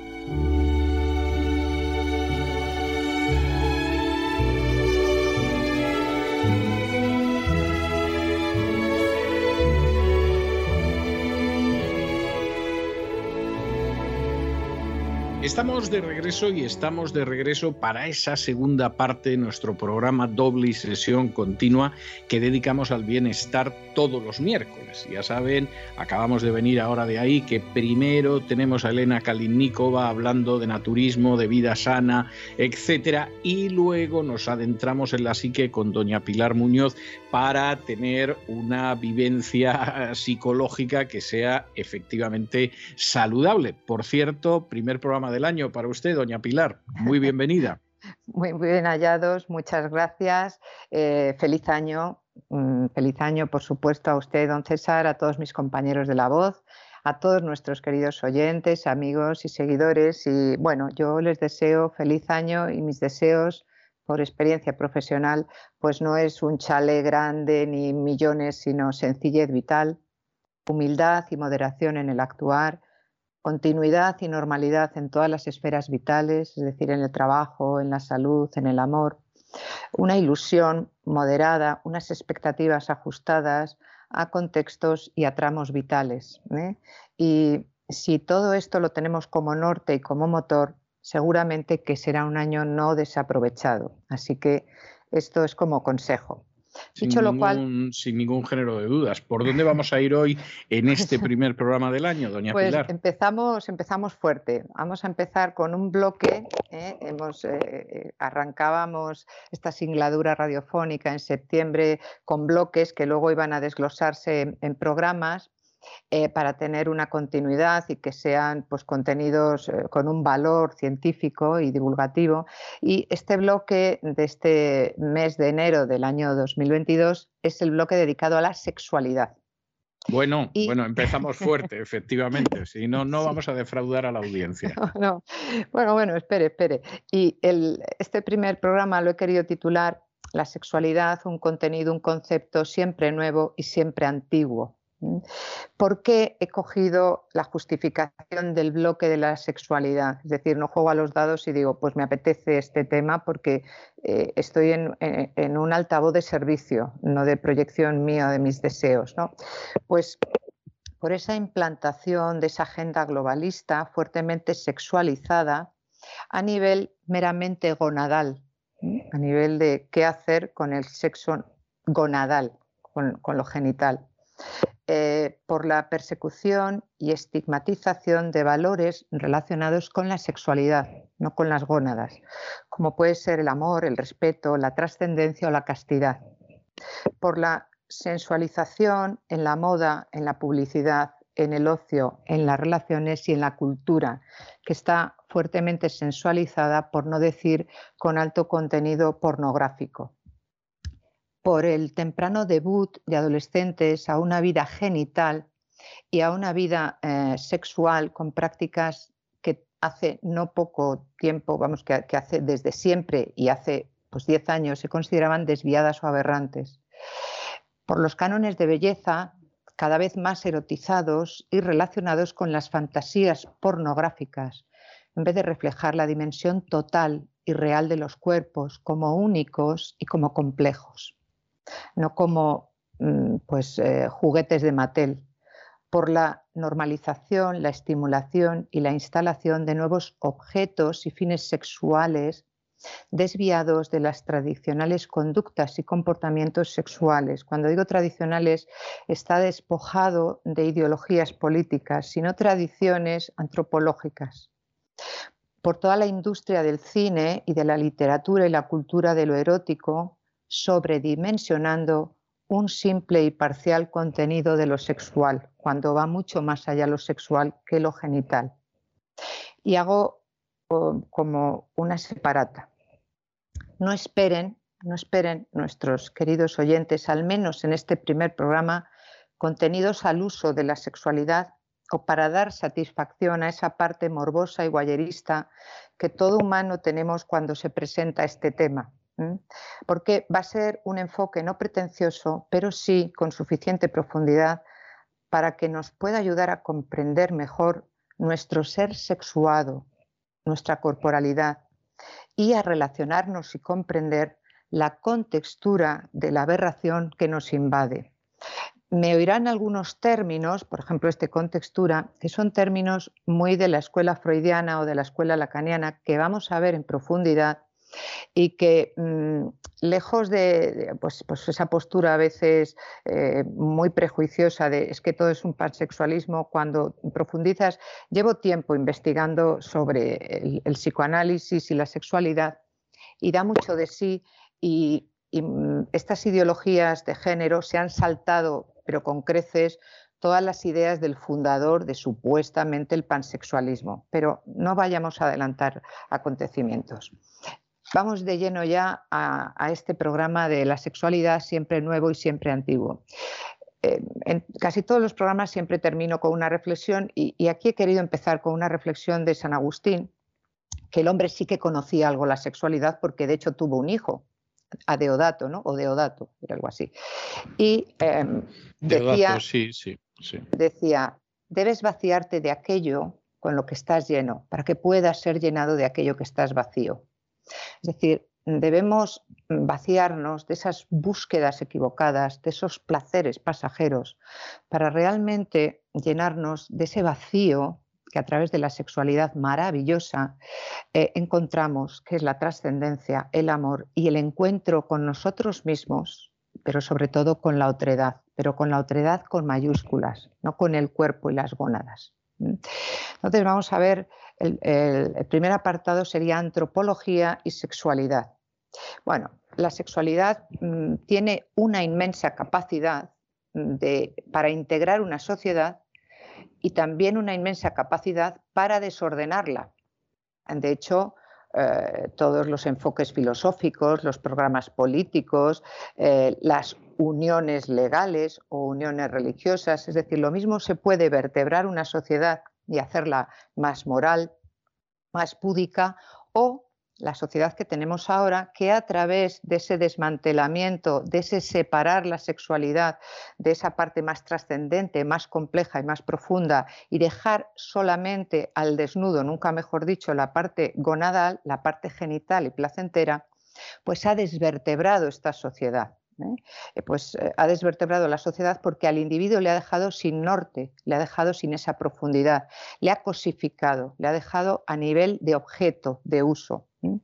El hecho de que casi todo el mundo, no casi todo el mundo, porque los célibes pues no practican, tienen sexualidad, pero no practican el sexo gonadal.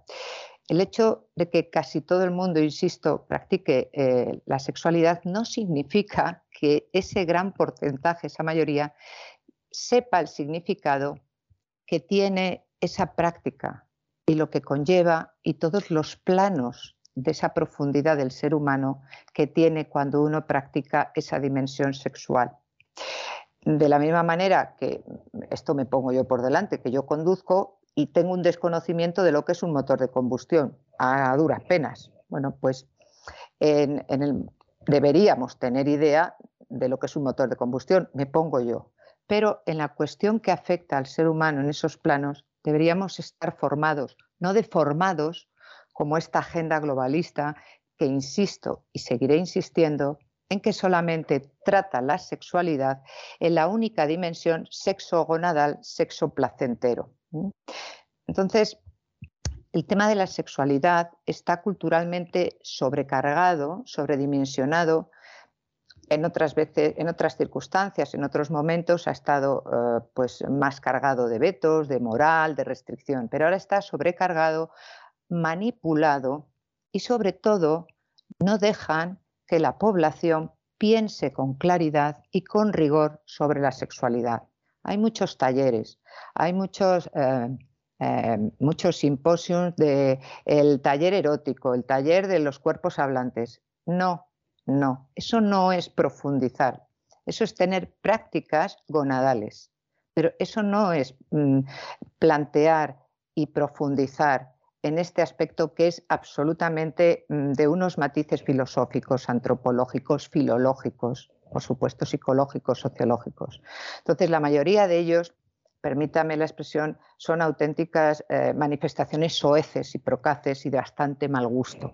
Y lo llaman talleres o, bueno, la sonrisa vertical o, esos mm, eh, encuentros que hacen del erotismo. Eso no tiene nada que ver con lo que vamos a abordar en estas semanas. Entonces, el primer paso en la compleja tarea de comprender la sexualidad es diferenciar en ella cuatro facetas distintas y relacionadas.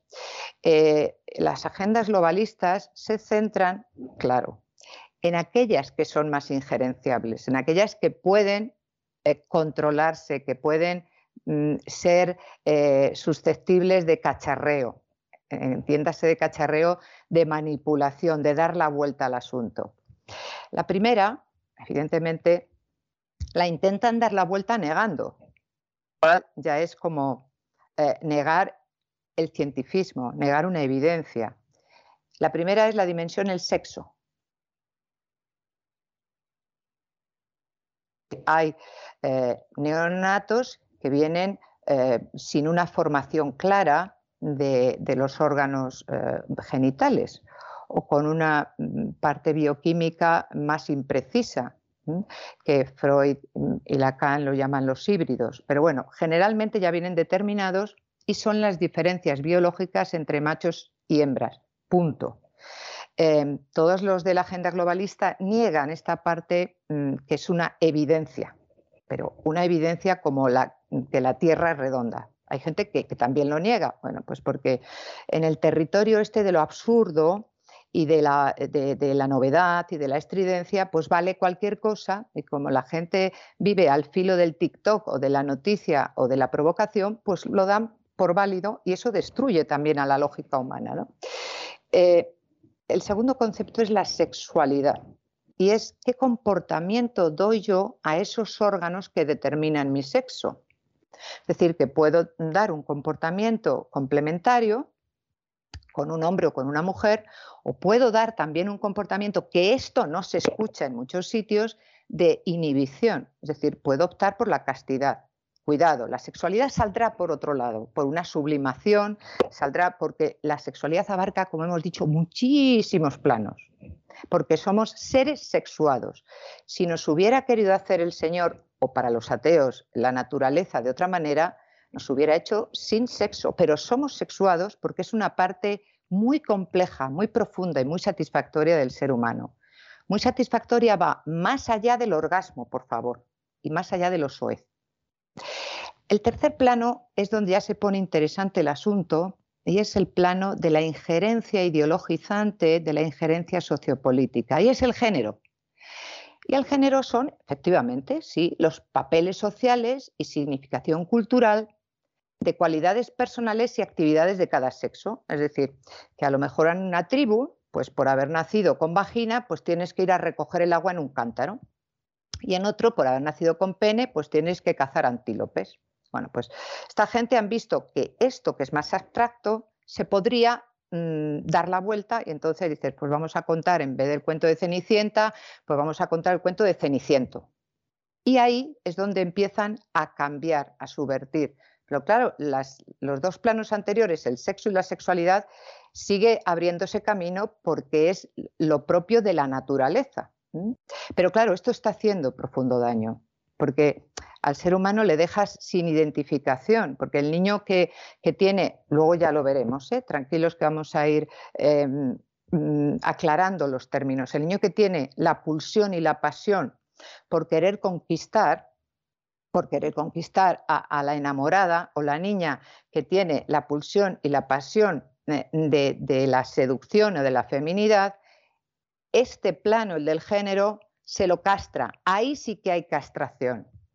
Es decir, que ellos eh, lo que hacen es liberar lo genital en un libertinaje y castran la libertad, la moral y la crítica.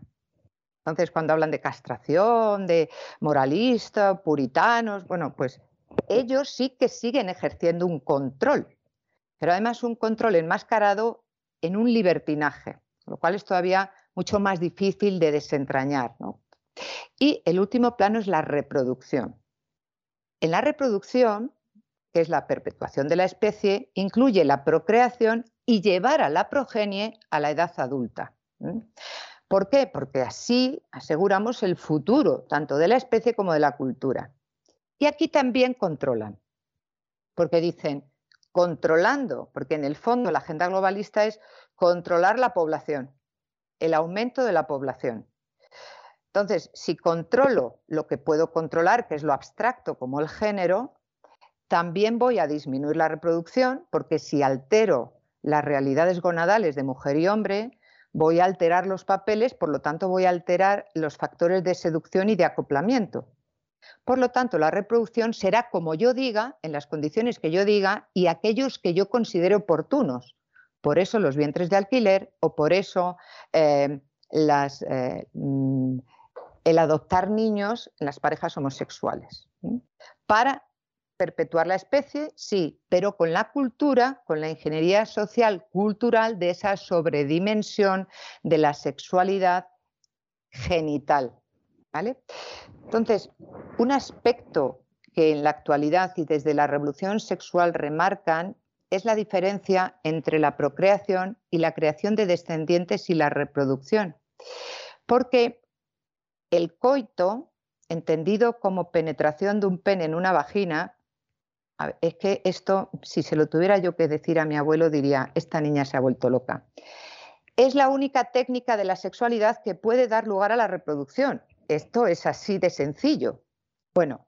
Sí, la cosa pues no parece que tenga mucha vuelta de hoja, sí. Pero sí, porque ahora con la clonación y con los vientres de alquiler y con tal, bueno, pues, mm, y además con la resexualización del ano, el coito está siendo Mm, destruido, estigmatizado y se dice que esta técnica, eh, mm, que, es, que, es, solamente una técnica que utilizan las personas muy tradicionales, muy moralistas, que digamos que son bastante limitadas en su sexualidad, porque hay muchísimas más variantes de placer y de disfrute. Es cierto, es decir, el coito no es en modo alguno la única expresión de la sexualidad, pero sí es la más íntima, la más profunda y la más identificativa del ser entre un hombre y una mujer.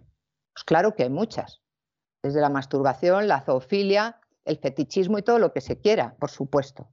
Pero no se puede igualar todas estas manifestaciones técnicas de la sexualidad con realmente lo que es el culmen de la sexualidad, en, que ahí es el cenit de todos los planos, cuando realmente se dan esos planos convergentes. El plano de trascendencia, el plano de dignidad, el plano de respeto, el plano de autoconocimiento, de autoafirmación como ser total, no como un cuerpo, sino como ser total.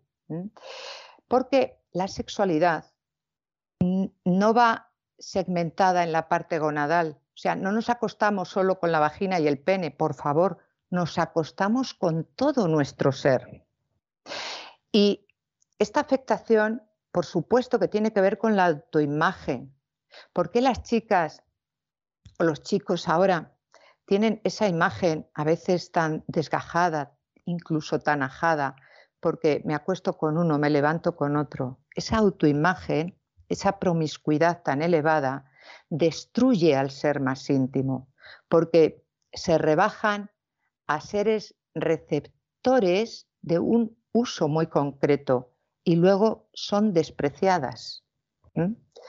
Entonces, esta, esta realidad mucho más profunda de la sexualidad no interesa que sea tratada en los planes educativos ni en todas esas cuestiones de departamentos, incluso de ministerios de igualdad y de salud reproductiva. Ojalá lo dijeran, porque entonces cambiarían a bien estas nuevas generaciones. Vamos a ir haciendo mm, más, eh, más antropología respecto a las actitudes frente a la sexualidad. Eh, entre los humanos, la sexualidad no incluye solamente la reproducción, es verdad, porque incluye fundamentalmente y es previo el amor. Eso es lo que va a dirigir una buena sexualidad o una práctica mucho más periférica, más disolvente y más vacía. Incluye el parentesco, porque a través del padre y de la madre, a través, insisto, del padre y de la madre, identificamos roles complementarios. A través de la parte más humanizante, que es el Edipo, porque es la fábrica de hacer humanos. ¿Por qué? Porque es cuando salimos del centro de, de nuestra madre y debutamos en el proyecto de lo colectivo, tenemos que ser capaces de sobrevivir, tenemos que ser capaces de relacionarnos con los otros. Y eso pasa por la descentración placentera. Ahí empezamos a ver que la sexualidad no solamente es genitalidad, sino el, eh, cómo habita el otro en nosotros y cómo nos relacionamos con ese, ese habitar, ese morar del otro en nosotros tiene que ver con el poder. Y si no, ¿por qué eh, las relaciones sadomasoquistas? Uno que se humilla y otro que agrede. Tiene que ver con la culpa. Cuando en, esa primera morada del otro, que suelen ser nuestros padres en nosotros, si nos hacen culpables eh, a través del tacto, a través de cómo nos han querido, cómo nos han hablado, va a ir directamente relacionado con cómo seducimos o cómo nos dejamos seducir. Va a ir directamente relacionado, por ejemplo, personas altamente culpables en esos primeros tramos. Son personas que luego van a ser muy dependientes emocionalmente en sus relaciones y que no van buscando la sexualidad gonadal, sino esa sexualidad plena de sentirse aceptados plenamente. Tiene que ver con la alegría. Cuando hay una sexualidad de todos los planos, cuando convergen todos los planos, la persona crece, crece ella y crece su pareja.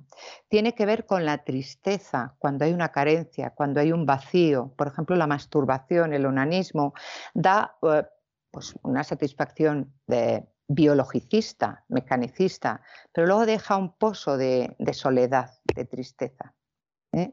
Todo, todos estos matices que hemos ido señalando, dimensiones, tienen que ver con el crecimiento de nosotros mismos y tiene que ver con la relación hacia los otros.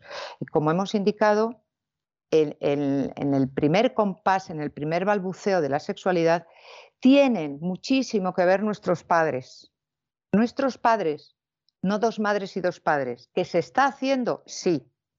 ¿Que tendremos que ver estudios eh, longitudinales para ver cómo será esa sexualidad de esos niños?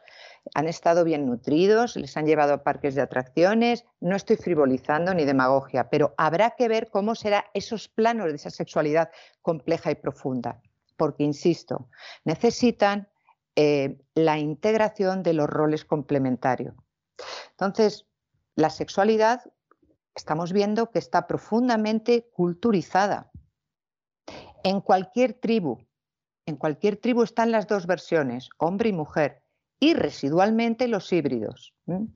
Y la sexualidad es una serie de actividades estructuradas y hay que aprender en cada cultura esa estructura y el comportamiento pues eh, hay, eh, luego veremos ¿no? que hay tribus o hay localizaciones donde es una sexualidad más abierta, otra donde es una sexualidad eh, más represiva. Bueno, pues el niño que viene a debutar en esa cultura tiene que aprender esa estructura para, bueno, pues para, para manejarse en ella.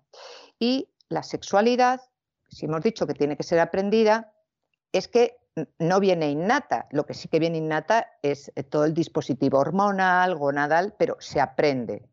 Se aprende el pudor, se aprende la parte em, de, cópula y, y, cuál es el sentido y el fin de la cópula y varía enormemente de un lugar a otro del planeta.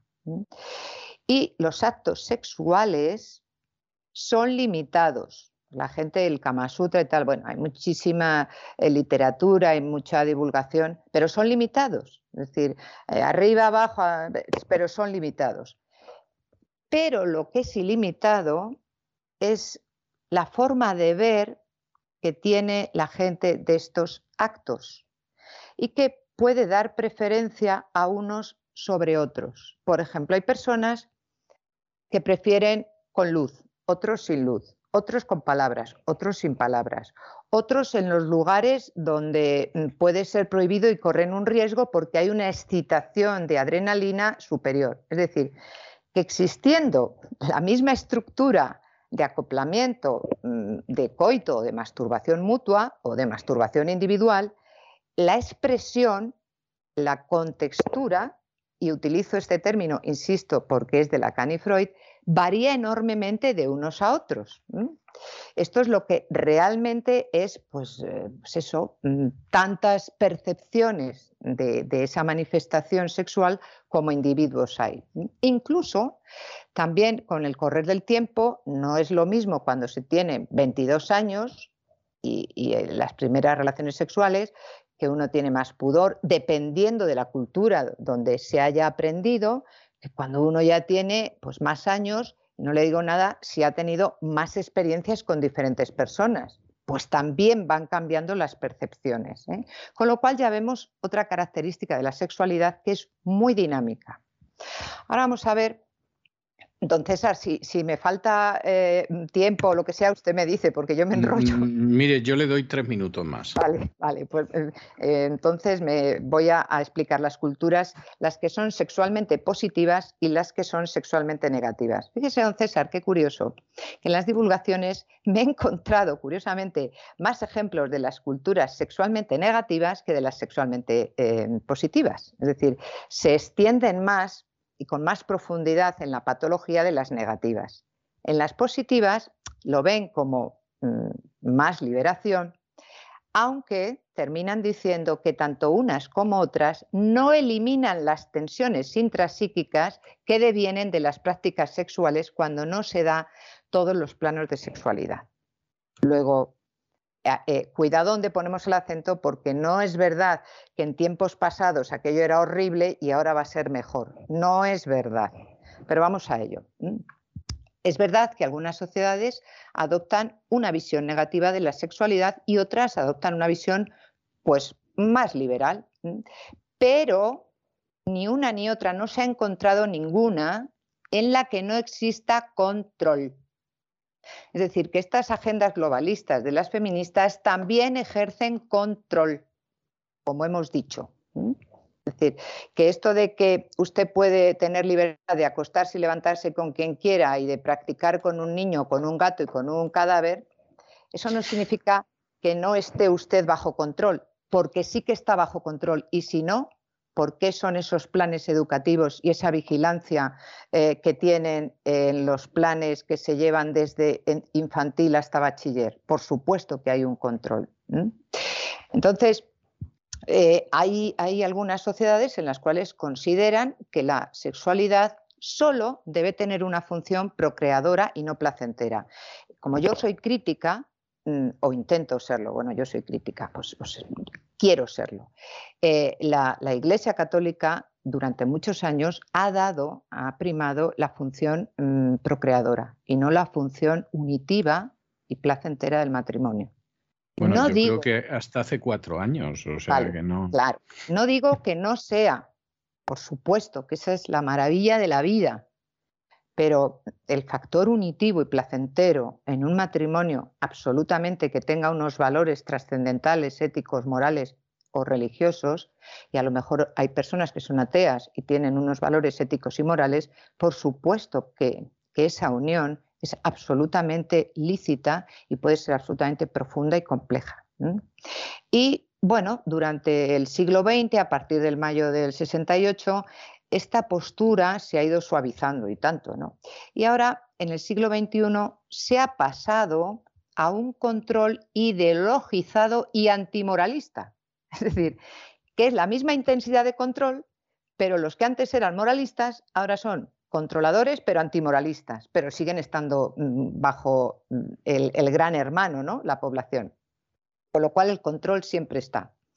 Bueno, es verdad que las ideas en Occidente sobre mm, la sexualidad y el papel del hombre y la mujer, es verdad que han ido cambiando. Por ejemplo, en el medievo, eh, eh, acordémonos del nombre de la rosa, la mujer era considerada como el sexo lujurioso, era considerada como el pecado. Yo eh, eso lo he vivido en el siglo XX. ¿eh? O sea, yo no nací en el medievo, pero lo, he visto, lo he visto en, círculos religiosos católicos en el siglo XX también. ¿eh? Claro, va de retro, Satanás, apártate, sí, sí. Como rémora, sí. Y en el siglo XIX, em, con la época más victoriana, las nuevas posturas asignaban a la mujer el papel más pasivo, es decir, se dejaba hacer en los intercambios amorosos. Y también en ese mismo periodo la sexualidad masculina fue percibida como mm, un peligro si el hombre mm, tenía demasiado, demasiada práctica sexual, sobre todo la masturbación, peligraba la salud y la cordura del hombre. Se decía eh, que además de perder potencia debilitaba el cerebro, la corticalidad del hombre. Bueno, esto no deja de eso, ser... Eso yo lo he oído también en la infancia y la adolescencia. Y, le puedo asegurar que no las pasé en la Inglaterra victoriana. ¿eh? claro, por eso le digo que, son rémoras y que, bueno, pues sí, sí, porque yo he vivido muchísimas cuestiones de estas que se oía, lo mismo que la menstruación de las mujeres era igual a, impureza. No toques plantas, no hagas mayonesa, no... Pues no te duches. Exacto, no te duches, con lo cual imagínese. Eh, mm, estos estudios antropológicos hicieron los, etnográficos, eh, descubrieron, hicieron un estudio de unos años, en concreto de, de, 1958 a 1966, es decir, usted y yo ya estábamos por aquí, por este territorio, y descubrieron que la sociedad más restrictiva en cuanto a sexualidad eran unas islas al oeste de Irlanda. Y era una pequeña población, es que claro, esta gente para elevar luego a pues axioma, se buscan ahí unas poblaciones tan residuales que dices, hombre, sí, claro, es que una pequeña población de 350 personas, o sea, tampoco era Nueva York. No, y estaban distribuidas en cuatro aldeas con un total de unas 60 cabañas. Bueno, los hombres eran más activos socialmente y las mujeres solamente podían salir de las cabañas para acudir a la iglesia, a funerales o visitar episódicamente a parientes. Todos estos isleños, tanto los unos como las otras, carecían de conocimientos sexuales y nunca se hablaba de sexo. Decían que tras el matrimonio la naturaleza seguiría su curso. Hago un inciso. Yo también recuerdo a monjas en séptimo de GB que decían, no preguntéis que ya lo sabréis. Yo decía, pues no sé qué tengo que preguntar y no sé qué tendré que saber, porque es que no sabía uno, como era tan abstracto, no sabía uno nada. Bueno, como decía mi padre, ya lo entenderás cuando seas mayor, que era algo que a mí me frustraba enormemente, porque yo me daba cuenta de que para llegar a ser mayor me faltaba un montón y, en fin, yo quería entender las cosas ya, no cuando fuera mayor. Exacto. Y los hombres eh, en, esta, en, esta, pequeña isla opinaban que el, coito debilitaba y lo evitaban antes de realizar cualquier trabajo que requiriese un esfuerzo. Yo cuando, cuando investigaba esto decía, caramba, los toreros y los deportistas de élite la noche de antes dicen ni juergas, ni sexo, drogas y rock Sí, exactamente, sí, sí. O sea que esto pues también es verdad que uno pues se agota más, se entrega más, a lo que luego veremos en, otros programas, que no se preocupen, que esto va a dar de sí todo lo que necesitemos. No, no, no, me cabe duda, pero ya ha dado de sí más. Pues ya está. nos quedamos aquí, aquí. nos vamos a quedar, doña Pilar, y yo le voy a dejar con una canción de un cantante sureño que a mí siempre me ha parecido una tomadura de pelo. Estoy convencido de que es una tomadura de pelo, además, pero que tiene que ver bastante con el bloque que ha empezado usted hoy, que es el famosísimo Sex Machine de James Brown. ¿eh? Sí. De modo que le voy a dejar con James Brown y su Sex Machine y nos encontramos la semana que viene, Dios mediante. Si Dios quiere, hasta la semana que viene, don César. I want to get into it, man, you know. Like a, like a sex machine, man. Moving, doing it, you know. Can I count it off? One, two, three, four. Get up, get on up. Get up, get on up. Stay on the scene. Get on up. Like a sex machine. Get on up. Get up. Get up, get on up. Stay on the scene. Get on up like a sex machine. Get on up, get up, get on up. Stay on the scene. Get on up like a sex machine. Get on up. Wait a minute, shake your arm, then use your palm. Stay on the scene like a sex machine. You got to have the feeling. Sure you're born. Get it together. Right on, right on. Get up, get on up. Get up, get on up. Get up. Y con este ritmo, desde luego discotequero y disparado de James Brown, su famosísima Sex Machine, hemos llegado nosotros al final de nuestra singladura de hoy del programa La Voz. Esperamos que se hayan entretenido, que lo hayan pasado bien, que han aprendido incluso alguna cosilla útil, una o dos cosillas útiles y los emplazamos para mañana Dios mediante en el mismo lugar y a la misma hora. Y como siempre, nos despedimos con una despedida sureña. God bless you. Que Dios los bendiga.